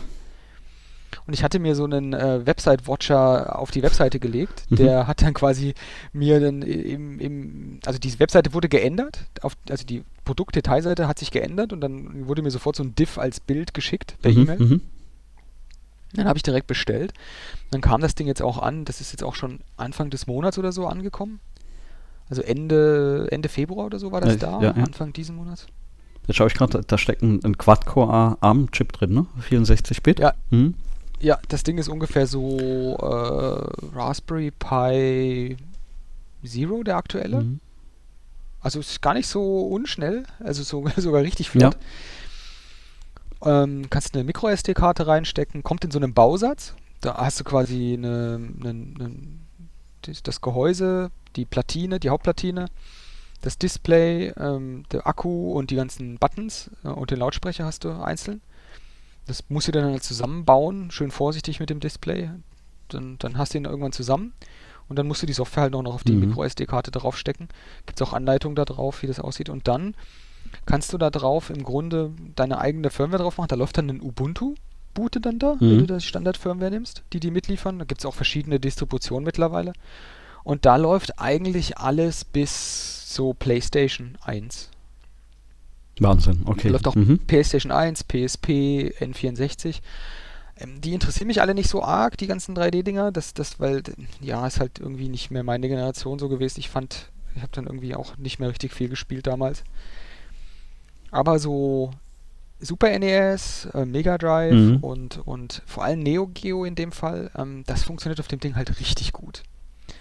Ähm, kann man auch immer noch selber programmieren. Da ist so ein ähm, GPIO-Header drauf. Da kann man dann eigene Kabel sozusagen reinstecken und kann dann eigenes Zeug programmieren auf dem Teil. Also es ist halt nach wie vor voll programmierbar. Du hast komplett allen, den gesamten Quelltext ist, ist offen. Du kannst alles selber machen mit dem Ding. Ist also wirklich ein lustige, lustiges Gerät. Ein Display dabei läuft ungefähr so 5 bis 6 Stunden, je nachdem, was man macht.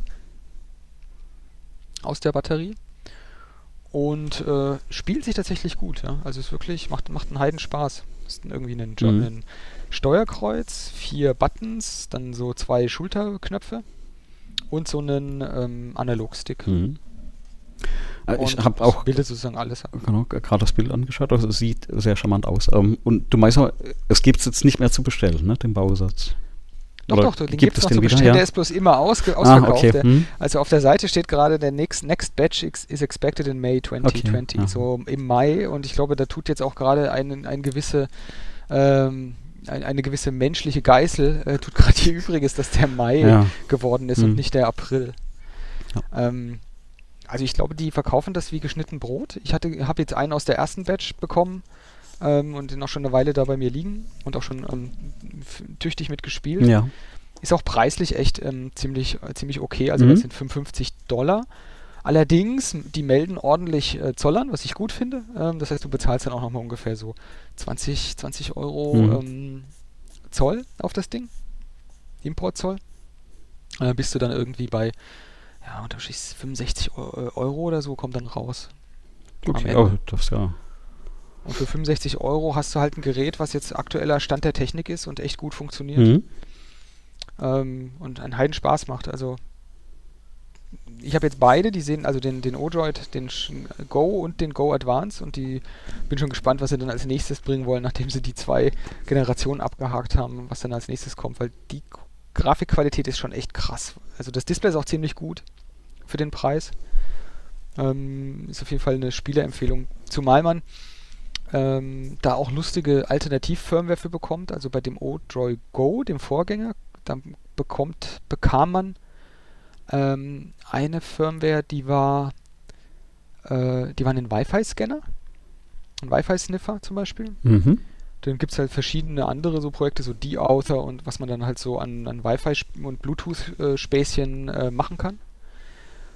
Ähm, weil, also beide haben sowohl Bluetooth als auch Wi-Fi mit drin. Ich glaube, warte mal, Bluetooth weiß ich gar nicht bei dem Go Advance. Ich glaube, auf jeden Fall äh, hat der, der, der Odroid Go hat auf jeden Fall äh, Bluetooth auch mit dabei. Mhm. Ähm, Und das sehr hardwarenah, ähm, sodass man da wirklich alle möglichen Spiele mittreiben kann. Okay. Na, genau. Klingt gut. Also ich schau mal, vielleicht kriege ich ja eines von den, von den nächsten Batches. Schau ich mal.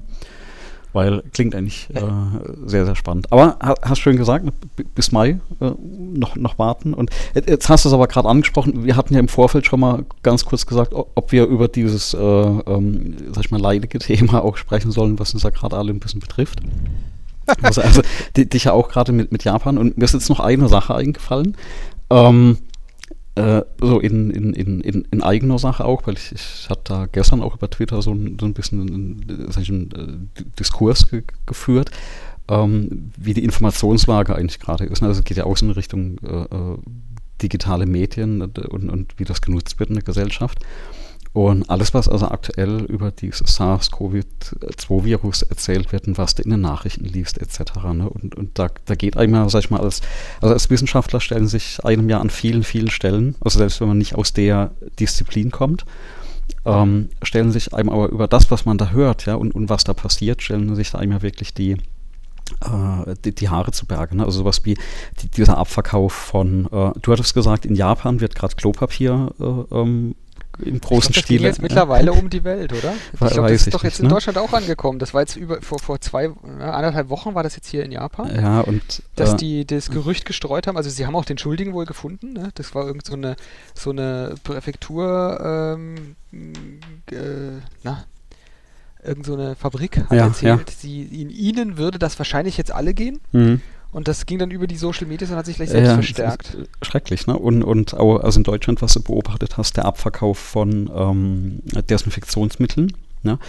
Und da, also finde ich persönlich ganz schlimm, weil was wird abverkauft? Desinfektionsmittel, die antibakteriell und fungizid sind, also gegen Pilze und Bakterien wirken. Ja? Mhm. Und äh, da kann man mal so drüber sprechen. Äh, Bakterien und Viren sind natürlich unterschiedliche Dinge. Ja, und äh, das, da scheint halt der eine oder andere dann ein bisschen weniger an der Schule damals aufgepasst haben im Biologieunterricht. Ähm, ist vielleicht auch ein Tipp, ne? macht durchaus Sinn, äh, wenn man sowas lernt, sich die Dinge zu merken. Weil was machen die Menschen natürlich jetzt, weil sie auch die Anleitung auf den, auf, auf den Flaschen da nicht ordentlich lesen, Richtung Einwirkzeit etc., werden jetzt im dümmsten Fall natürlich superresistente Bakterien gezüchtet, die unser nächstes Jahr heimsuchen. Mhm. Ja, wenn du so die eine Epidemie überlebt hast. Und ähm, aber also eine Sache ist mir dann eingefallen, also was so in diesem Diskurs dann auch so rauskam, war dieses, dass viel der Informationen, die zuverlässigen Informationen wie vom Robert Koch Institut oder Informationen von der WHO, die halt auch leider noch Engl Englisch sind, was ja für dich, glaube ich, auch eine, eine primäre Informationsquelle ist. Ich lese auf der Robert Koch Seite regelmäßig nach, also auch ne, durch die Lehre, wir sind ja in der medizinischen Informatik, dann, dann macht sich da ja auch ein bisschen schlau. Und ganz klar, das ist nicht, äh, ähm, wie heißt das so, breitenwirksam, ja, also für die Masse äh, sind die Informationen nicht aufbereitet. Und da kann ich momentan, also ja. gerade für alle, die ähm, die Podcast hören, ne, es gibt aktuell auf dem NDR ein Podcast von äh, dem äh, Christian Drosten, das ist Leiter der Virologie der Berliner Charité. Der macht da jetzt seit, glaube ich, einer Woche jeden Tag eine halbe Stunde eine Episode und erzählt äh, äh, und das wirklich massentauglich, erklärt er, wie sich das um das Virus verhält, wie sich das um die Epidemie verhält. Ähm, er hat ja zum Beispiel jetzt auch äh, in der le letzten Episode dann erzählt, ähm, man hat jetzt eine Virologie rausgefunden, dass es in, in äh, Italien, wo ja momentan alles äh, ne, so eine hohe Zahl an, an Meldungen äh, ist, wo man dann ähm, auch festgestellt hat, dass man schon wohl zwei genetische Stränge von diesem Virus hat. Das heißt, man kann davon ausgehen, dass es in, in, in Italien schon mehr als zweimal wahrscheinlich eingeschleppt wurde, seit Januar. Ne, also das ist nichts Akutes jetzt im okay. März, sondern dass es eben äh, schon wahrscheinlich seit Januar da ist. Und ähm, also erklärt sehr gut die Hintergründe, wirklich verständlich. Ähm, also so wie wir versuchen, ein bisschen die IT-Hintergründe zu erklären, macht er das also exzellent, ja. Also das, das ist Wahnsinn, wie er das äh, wirklich verständlich für jemand, der nicht aus dem Fach kommt, erklären kann. Die Hintergründe sehr ähm, objektiv und sachlich, ohne Panik zu schüren. Und deswegen kann ich also aktuell äh, jedem nur empfehlen, sich den Post Podcast also täglich zu gönnen. Das wird so äh, zur Mittagszeit äh, versuchen, die das immer online zu stellen. Und, und der Mensch ist ja aktuell sehr, sehr gefragt. Und da ist es auch schon, also da muss man wirklich Respekt zollen, dass er sich diese halbe Stunde für das Interview jeden Tag nimmt, mhm. um da zu informieren. Ähm, also da unbedingt äh, reinhören. Ich glaube, das ist mal so ein Punkt, wo die Gebühren, äh, die wir ja monatlich da entrichten, für die öffentlich-rechtlichen auch mal unheimlich gut angelegt ist an der Stelle. Mhm. Also wenn, wenn ja, du hast ja, ja. Hm. Du hast ja erwähnt, dass, dass äh, ich das aus von der WHO immer lese. Ja. Ich habe jetzt tatsächlich auch, dann verlinke ich auch mal diese Situation Reports immer gelesen. Ähm, dort weniger den Text. Mich interessiert der Text eigentlich viel weniger, als einfach ein Gefühl für die Zahlen und, ja. und für, die, für die Geschwindigkeit zu bekommen. Und da ist mir halt aufgefallen, jetzt auch in den letzten Tagen, dass es besonders in Deutschland und Europa halt echt nochmal die Geschwindigkeit gerade zunimmt, mhm. während es im ganzen Rest der Welt, wo ich jetzt aktuell unterwegs bin, tatsächlich mhm. aktuell ähm, einfach in Geschwindigkeit nachgelassen hat. Genau, da, da ist Glück. Aber, genau, da ist aber auch zu sagen, das erklärt er zum Beispiel auch in dem Podcast, also Zahlen und Statistiken ist auch immer so ein Problem, ja. Ähm, und er erzählt das Beispiel auch sehr gut. Also allein äh, in ihrem Labor zentral werden 500 bis 600 Proben jeden Tag ähm, analysiert. Ja? Und, ähm, und wir haben jetzt zum Beispiel noch keine Sterbefälle in, in, in Deutschland. Und daher sagt er auch, dass man da recht gut gewappnet ist. Mhm. Und er erklärt aber zum Beispiel auch, wie diese Statistiken zustande kommen und dass man zum Beispiel auch äh, exponentiell testen müsste und das geht gar nicht. Ja? Und ähm, aber das haben wir aber in Deutschland eine ganz andere Testinfrastruktur als in anderen Ländern. Das heißt, du hast ja nicht wirklich die Infizierten, ja, oder die, die ähm, äh, ja, die, du die testest halt nur die Leute, die da wirklich, die, du, die du vor die Nase kriegst. Äh, also das ist halt recht ein bisschen Zufallsauswahl. Genau, und sehr spannend. Er sagt jetzt auch, also die, die nächsten Monate werden zum Beispiel auch für die Institute äh, äh oder für die Virologie halt auch interessant, weil wenn man auf Blutproben geht, wenn man auf Antikörper prüft, und da gibt es wohl jetzt die ersten äh, Tests, weil dann kannst du eigentlich erst feststellen, wie verbreitet das in der äh, tatsächlich schon war. Ja? Vielleicht ist dann nämlich schon so eine komplette Welle durchgelaufen, wo überhaupt niemand mitbekommen hat und ein Großteil hat schon die Antikörper, weil sie die, die Infektion hatten und gar nicht groß mitbekommen haben. Das heißt, du bekommst halt momentan nur diese Tests raus, gar nicht die, diese neue Inf Infektion. es wird jetzt halt großflächiger getestet, es gibt halt diese Richtlinien. Ähm, aber trotzdem, die, die Zahlen sind spannend. Ähm, ich packe da auch nochmal einen Link in die Shownotes rein. Und zwar gibt es eine sehr schöne ähm, Coronavirus, also Covid-19-Situation-Visualisierung von der WHO. Da siehst du eben die Confirmed Cases, die äh, leider auch die Tote, die damit äh, in, in, Zusammenhang stehen, und die infizierten Länder und äh, also nicht infizierten Länder, sondern die Länder, wo Infektionen gemeldet sind. Und da siehst du zum Beispiel auch die Wachstumsrate an der Stelle. Ne? Also dass ja, es genau, mal zwischendurch die, die genau ja. abgeflacht ist und dann wieder hochgeht und momentan ist man halt bei 100.000, also knapp unter 100.000 bekannten Fällen, die über Test eben ähm, bestätigt sind. Ja. Ähm, ich glaube, Quintessenz, was ich halt auch sagen möchte, ist bitte nur zuverlässige Quellen äh, wählen und bitte nicht auf, auf jeden äh, Tweet und Quatsch, den man eben liest, äh, eingehen und Panik schüren, weil, ich meine, wir erleben das gerade auch mit einem kranken Kind, ähm, wo ich das wirklich jetzt tatsächlich auch bei uns gerade erlebe. Ähm, dadurch, dass so viel, viel, Panik geschürt wird und jeder wegen unnötigen genau. Dingen äh, zu einem Arzt rennt, hast du Probleme momentan mit einem akuten Fall, zum Beispiel mit einem Kind, das gerade knapp bei 40 Grad Fieber ist, also wirklich bei einem Punkt, wo du den Arzt aufsuchen musst, den Arzt zu erreichen oder einen Termin zu bekommen, weil die Wartezimmer ähm, überfüllt sind mit Leuten, die Schnupfen haben und sich auf äh, das Covid-19 testen lassen sollen, ne, aus Panik. Aber was machen die Leute denn dann, nachdem sie sich getestet lassen haben? Ja, genau, das muss man ja auch verstehen. Da wird erstmal nichts gemacht, ja, also häusliche Quarantäne, auch da auf dem Robert-Koch-Institut, auf den Seiten, da gibt es ein, ein schönes äh, Flussdiagramm, was gemacht wird bei Verdachtsfällen und das heißt immer häusliche Quarantäne ähm, du kannst natürlich gegen die Symptome, weil das so grippeartige Symptome sind, ne? Husten, Schnupfen, ähm, Heiserkeit irgendwie oder, oder Fieber, äh, kriegst du natürlich was gegen die Symptome. Aber es gibt ja kein Heilmittel ne? oder es gibt ja auch keinen kein Impfstoff gegen den, den Virus. Das heißt, eigentlich wirst du heimgeschickt und sollst halt 14 Tage nicht rausgehen.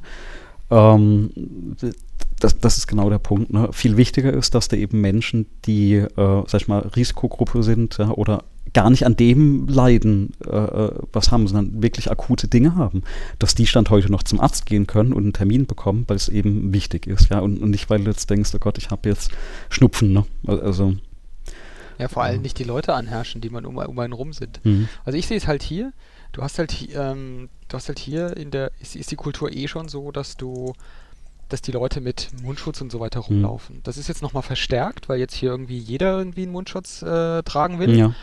Aber das ist halt mal so, mal so. Und eigentlich ist der Mundschutz ja eine Hauptsache, also der hauptsächliche Nutzen von so einem Mundschutz ist ja, wenn man selber rumniest, dass man dann quasi Exakt, ja. in die Luft niest. Das könnte man auch, indem man in den Ellenbogen ähm, ähm, irgendwie niest, ja, äh, dem beikommen. Und dass man sich nicht im Gesicht rummehrt die mhm. ganze Zeit und dann irgendwie dadurch die Sachen rein ist. Aber dann hast du halt Leute, die das dann, die dann solche Grundlagen dann irgendwie dann doch noch falsch machen. Mhm. Also zum Beispiel ähm, was du ständig siehst, sind Menschen, die, Mund, die so komplett so einen Mundschutz haben, so, einen, so, einen, ja. ähm, so eine Surgical Mask. Ähm, dann aber die Maske runterziehen, sich an der Nase jucken und die Maske wieder hochziehen. Mm. Ja, fail. So, hm. ja, ja, das, äh, das hättest du dir jetzt schenken können. Ja. Ähm, ja, aber unterm Strich muss ich sagen, ähm, ich meine, was mache ich mit den Informationen? Ja, also wenn ich diese ganzen Informationen mhm. mich die ganze Zeit danach ähm, danach, was, was mache ich damit? Also wenn ich mich darüber informiere, dann schärft das ja bloß den Sinn für Panik. Und mehr Informationsgewinn habe ich ja nun auch nicht. Ich meine, mhm. das Einzige, was ich gemacht habe, was ich sonst nie gemacht habe, ist, ich habe mich diesmal beim Auswärtigen Amt gemeldet, dass ich jetzt hier nach Japan fliege. Und die haben auch schon tatsächlich mal eine E-Mail jetzt geschickt diese Woche ja. und haben gesagt, so ja, die Situation ist so und so, ähm, macht euch keine Sorgen, wir melden uns wieder. Also ähnlich ist bei und mir. Ähm, wir wir fangen ja an in äh, zehn Tagen offiziell mit den Vorlesungen. Und da sind wir natürlich auf einem Sichtflug, weil wir natürlich warten, was sagt denn das Ministerium? Ne? Also ähm, ja, ob er welche macht, genau. Äh, genau, also machst du Vorlesungen, äh, wird eine Hochschule geschlossen, das ist eigentlich das Relevante. Du musst ja auch darauf reagieren, weil du musst ja auch dann vielleicht eine Alternative anbieten.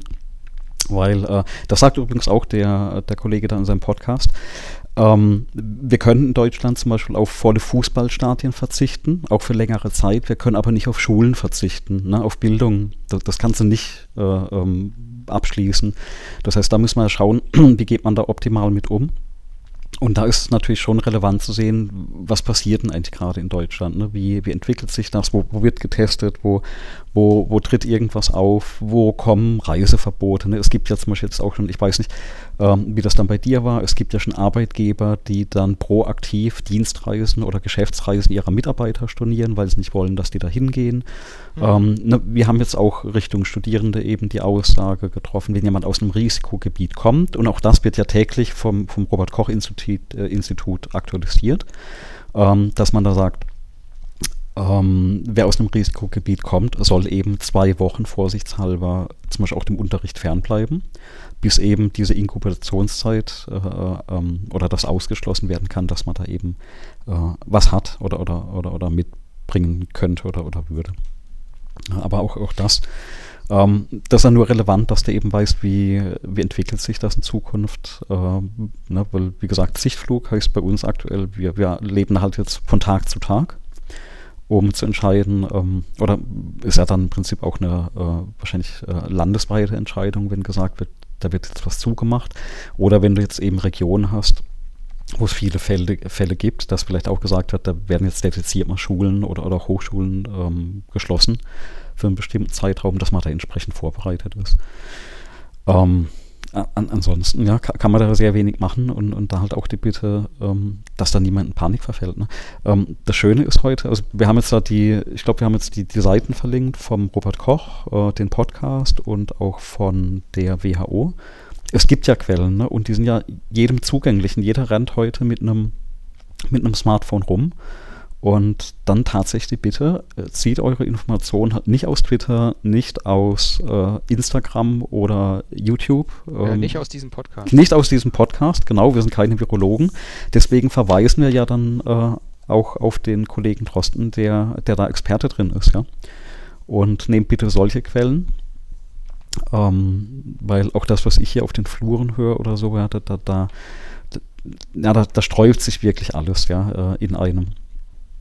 Und, ja. Äh, also ich, ich kann ja. nur berichten, was ich jetzt ja auch sehe hier. Ja. Und ich sehe eine, so, so ein Leer habe ich die Stadt noch nie mhm. gesehen, Tokio. Das ist unglaublich. Also ich meine, die Museen sind ja so zu. Also alles, was ähm, sozusagen ähm, vom Staat her organisiert ja. wird. Die ganzen Museen sind jetzt bis zum 15. geschlossen. Und danach machen sie nochmal eine Ansage. Ähm, die haben jetzt natürlich das Problem, die wollen jetzt diese Ansteckungen weit verhindern. Und Ja, die klar. haben jetzt den Vorteil ein bisschen.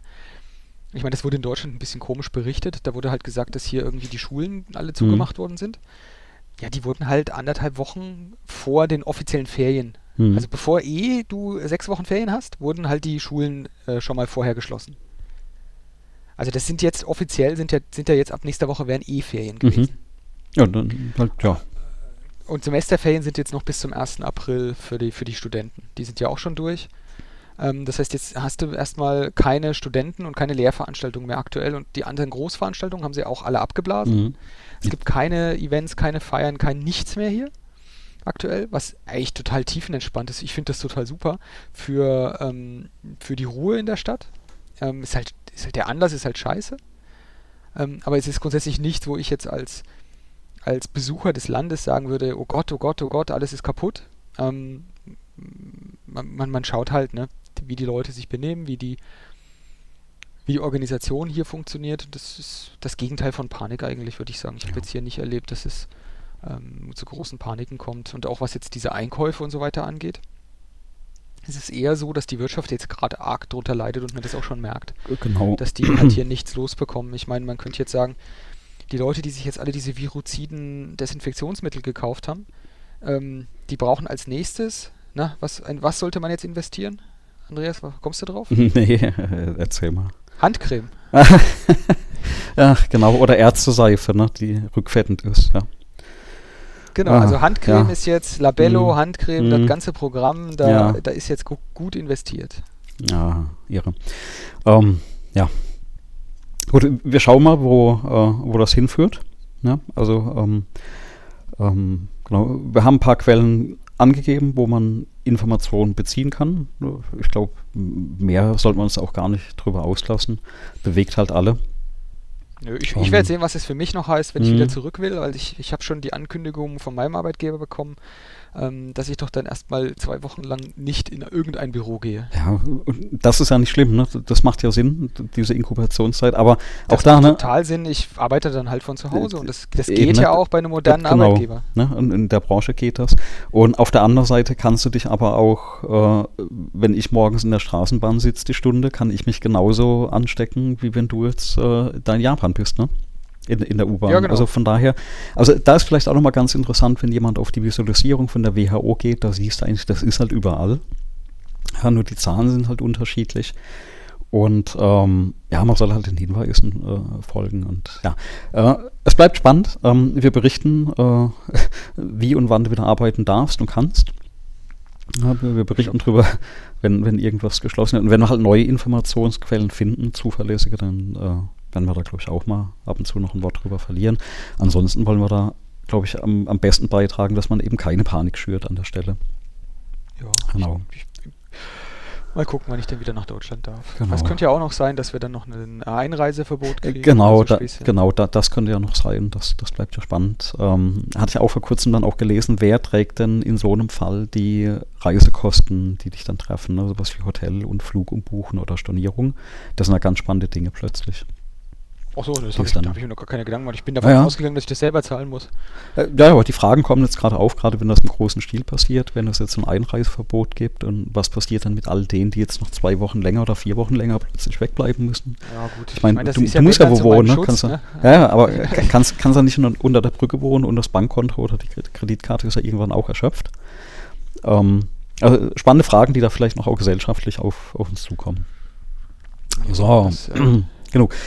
Ähm, jetzt äh, genug über dieses, sag ich mal, leidige Thema. Ähm, haben wir noch was? Wir hatten noch, äh, per Twitter hatten wir noch einen Kommentar bekommen. Äh, Ja. Von äh, einem, ich würde mal behaupten, neuen Hörer, äh, von dem Michael Alexander auf Twitter, der über Folge 6 gerade gestolpert ist. Und äh, genau, wir haben noch ein anderes Thema, aber das hatte ich gerade offen, machen wir das auch kurz durch. Der hatte nämlich nochmal dieses, dieses Thema ähm, äh, äh, Passwort-Saves aufgegriffen. Ja. Und der hat wohl jetzt auch dieses Keepers fürs iPhone als App verwendet. Und dann hatte ich, hatte ich mir das nochmal angeschaut. Und wir beide, glaube ich, hängen jetzt ja beide aufgrund von dieser Einmalzahlung ja immer noch auf NPass, ja von diesem One-Passport weg. Genau, und was mich da jetzt Und- hier gerade äh, aufmerken lässt, ist, Ja. dass es offensichtlich auch diese Einmalzahlung bei Keepers Exakt, genau. Bei, bei KeyPass gibt es eben auch jetzt so ein Abo-Modell, aber du hast trotzdem auch noch diese Möglichkeit auf Einmalzahlung.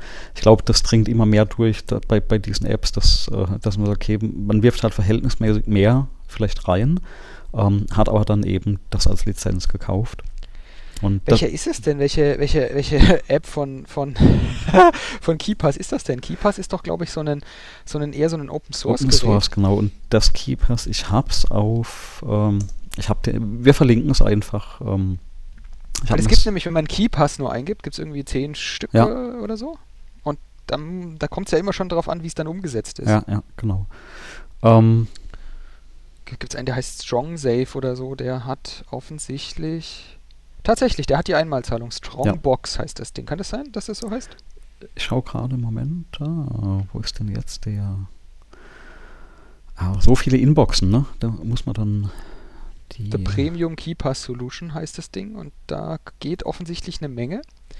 Das sieht auch sehr übersichtlich aus, wenn ich mir das hier so, so anschaue. Kann offensichtlich verschiedene Datenbankformate lesen. KeyPass 2, ähm, Advanced und Classic, KeyPass 1 und Passwort Safe. Und es hat Genau. eine Möglichkeit, du kannst da die Einmalzahlung machen. KeyPass das ist Passwort natürlich Manager. interessant.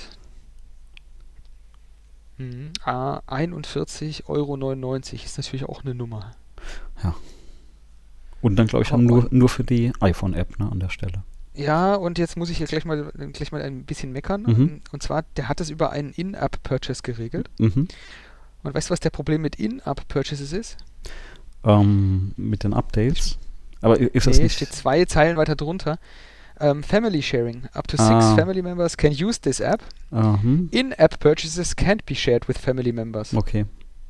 So, ah, warte mal, auf Strongbox Family Sharing gibt es noch. Ja. Das kostet dann aber 64,99 Euro. Na, herzlichen Glückwunsch. okay. Okay. Also die gibt es auf jeden Fall. Es gibt sie in, in mehreren Varianten. Es gibt sie auch ohne, dass man, also wo man einmal bezahlt, auch für Family Sharing. Da kostet es halt 64 Euro. Okay, ich habe nichts gesagt. das ist die- ja mal positiv. Genau, die, die Problematik also ähm, mit den In-App-Purchases ist ja folgendes, wenn du das als App quasi bezahlbar machst. Also wa warum nutzen Entwickler auf dem iPhone diese In-App-Purchases? Dann können sie ihre Software updaten. Ähm, Nee, das geht auch mit der, das geht auch, wenn sie, wenn sie bezahlt ist. War das dann nicht, dass du dann eine neue Version rausbringen musst?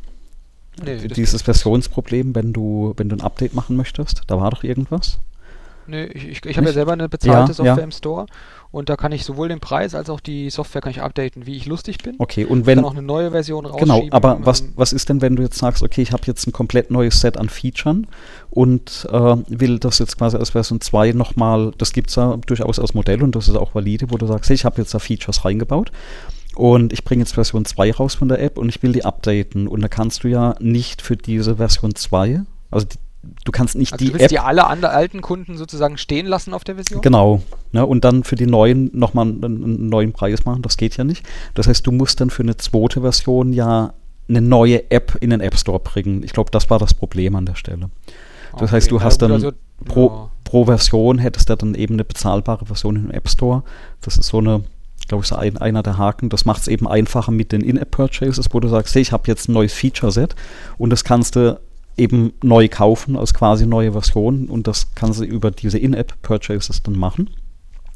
Und Also du kannst ja, Ja. bei einer App, die du im Store hast, auch nach wie vor In-App-Purchases nachrüsten. Du kannst Na, du brauchst okay. die ja nicht ähm, beim Start schon Mhm. wissen, sondern die kannst du jederzeit dazu packen. ja, Kannst einfach ein Update rausschieben, kannst In-App-Purchases Mhm. dazu Okay. schieben, wie du, wie du lustig bist. ja. Kannst auch wieder wegmachen, ähm, je nachdem, wie du, naja, wegmachen ist glaube ich schwierig, aber je nachdem, wie du das, ähm, äh, wie du das möchtest. Ist glaube ich eine ne, ne Sache von dem Entwickler.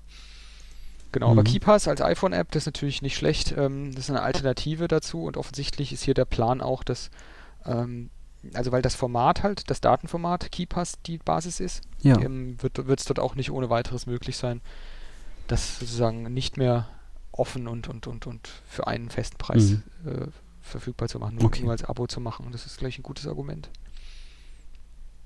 Genau, ich hatte noch ein, Thema drauf, das war Mhm. dieses, ich habe ja mein Head-Up-Display da irgendwie Ende des Jahres fertig gebaut gehabt. Und da habe ich dann natürlich irgendwelche Bugs reingebaut. Ist auch immer noch ein Bug drin, den ich noch fixen muss.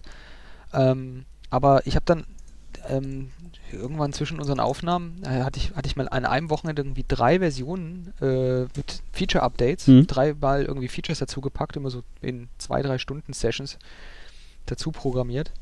Und die, der App Store hat es tatsächlich mittlerweile geschafft, an dem Wochenende dreimal eine neue Version in den Store reinzustellen. Also die haben dreimal ein Re- Up-Review gemacht. Und die haben sich tatsächlich die App auch angeguckt, weil die sozusagen ähm, ähm, von der Zeit, die sie gebraucht haben und das, was sie dann an Links angeklickt haben in meiner Dokumentation, was sie testen sollen. Also da habe ich denen halt Videos gedreht und so weiter und die haben die sich tatsächlich auch angeguckt. Das konnte, konnte man nachvollziehen. Mhm. Ähm, das heißt, der Tester hat tatsächlich sich da dreimal irgendwie die App angeguckt und auch die neuen Features ausprobiert von Okay. der App Mhm. am Wochenende und hat dann die auch in den Store gestellt. Ja. Das fand ich schon echt krass. Also falls jemand App-Programmierer äh, Programmierer werden will, das geht offensichtlich mittlerweile richtig flott. Also Okay. es ist ohne Probleme möglich, in einem Wochenende eine App zu schreiben und die in den Store zu packen und zu verkaufen. Genau. Also jedenfalls im Apple App Store. Ich habe keine Ahnung, welche, welche Hürden man beim Android ähm, Google App Store zu Mhm. überwinden hat. Ja, ich, ich, ich glaube, den, den Prozess haben die inzwischen ganz gut im Griff. Sehr schön. Das heißt, deine App gibt es jetzt auch im App Store in, in der ak aktuellsten Version. Ja, genau. Simple Hard heißt das Ding, ist auch kostenlos tatsächlich. Genau. Äh, kostet nichts. Kostet nichts. bin besonders stolz auf die nur, Animation. Genau, nur, nur ein bisschen Bandbreite zum Runterladen. So, Ja, genau. ähm, mit einem Blick auf die Uhr, Daniel, wie spät ist es bei dir jetzt in, in Japan, in Tokio? Ja, äh, 20.17 Uhr. 20.17 Uhr, also ähm, die beste Zeit, um, um jetzt noch einen Block Blockbuster im äh, öffentlich-rechtlichen japanischen Fernsehen Ja, ich glaube, ich anzuschauen. gehe jetzt nochmal noch mal eine Runde um Block hier Ja. äh, irgendwie so. Also ich habe ich hab dir ja ein Foto geschickt von meiner Ja, Aussicht, die ja. ich gerade sehe. Also ich sitze tatsächlich hier gerade in, in irgendwie im 18. Stock und blicke. Aber ich habe in, in, in einem Blick den Tokyo Tower, den Skytree, ähm, die komplette Innenstadt, äh, Shibuya, Ginza, alles hier quasi im Blick. Ähm, das ist eigentlich, sieht es gerade echt, echt cool aus, weil es auch eine klare Nacht Mhm. ist. Da muss ich mir überlegen, da werden wir nachher nochmal eine Runde laufen hier. Ja, sehr, sehr schön. Dann äh, wünsche ich ja auf jeden Fall bei diesem Abendspaziergang noch ähm, viel Spaß. Dankeschön. Und wir schauen mal, ob wir es vielleicht in ein oder zwei Wochen nochmal dann für die nächste Episode ähm, auch schaffen. Gerne. Klar, ich denke schon. Ja. Dann einen schönen Gruß in die Hörerschaft und bis zur nächsten Aufnahme. Hoffentlich dauert es da nicht zu lange. Bis zum nächsten Mal. Tschüss. Ciao.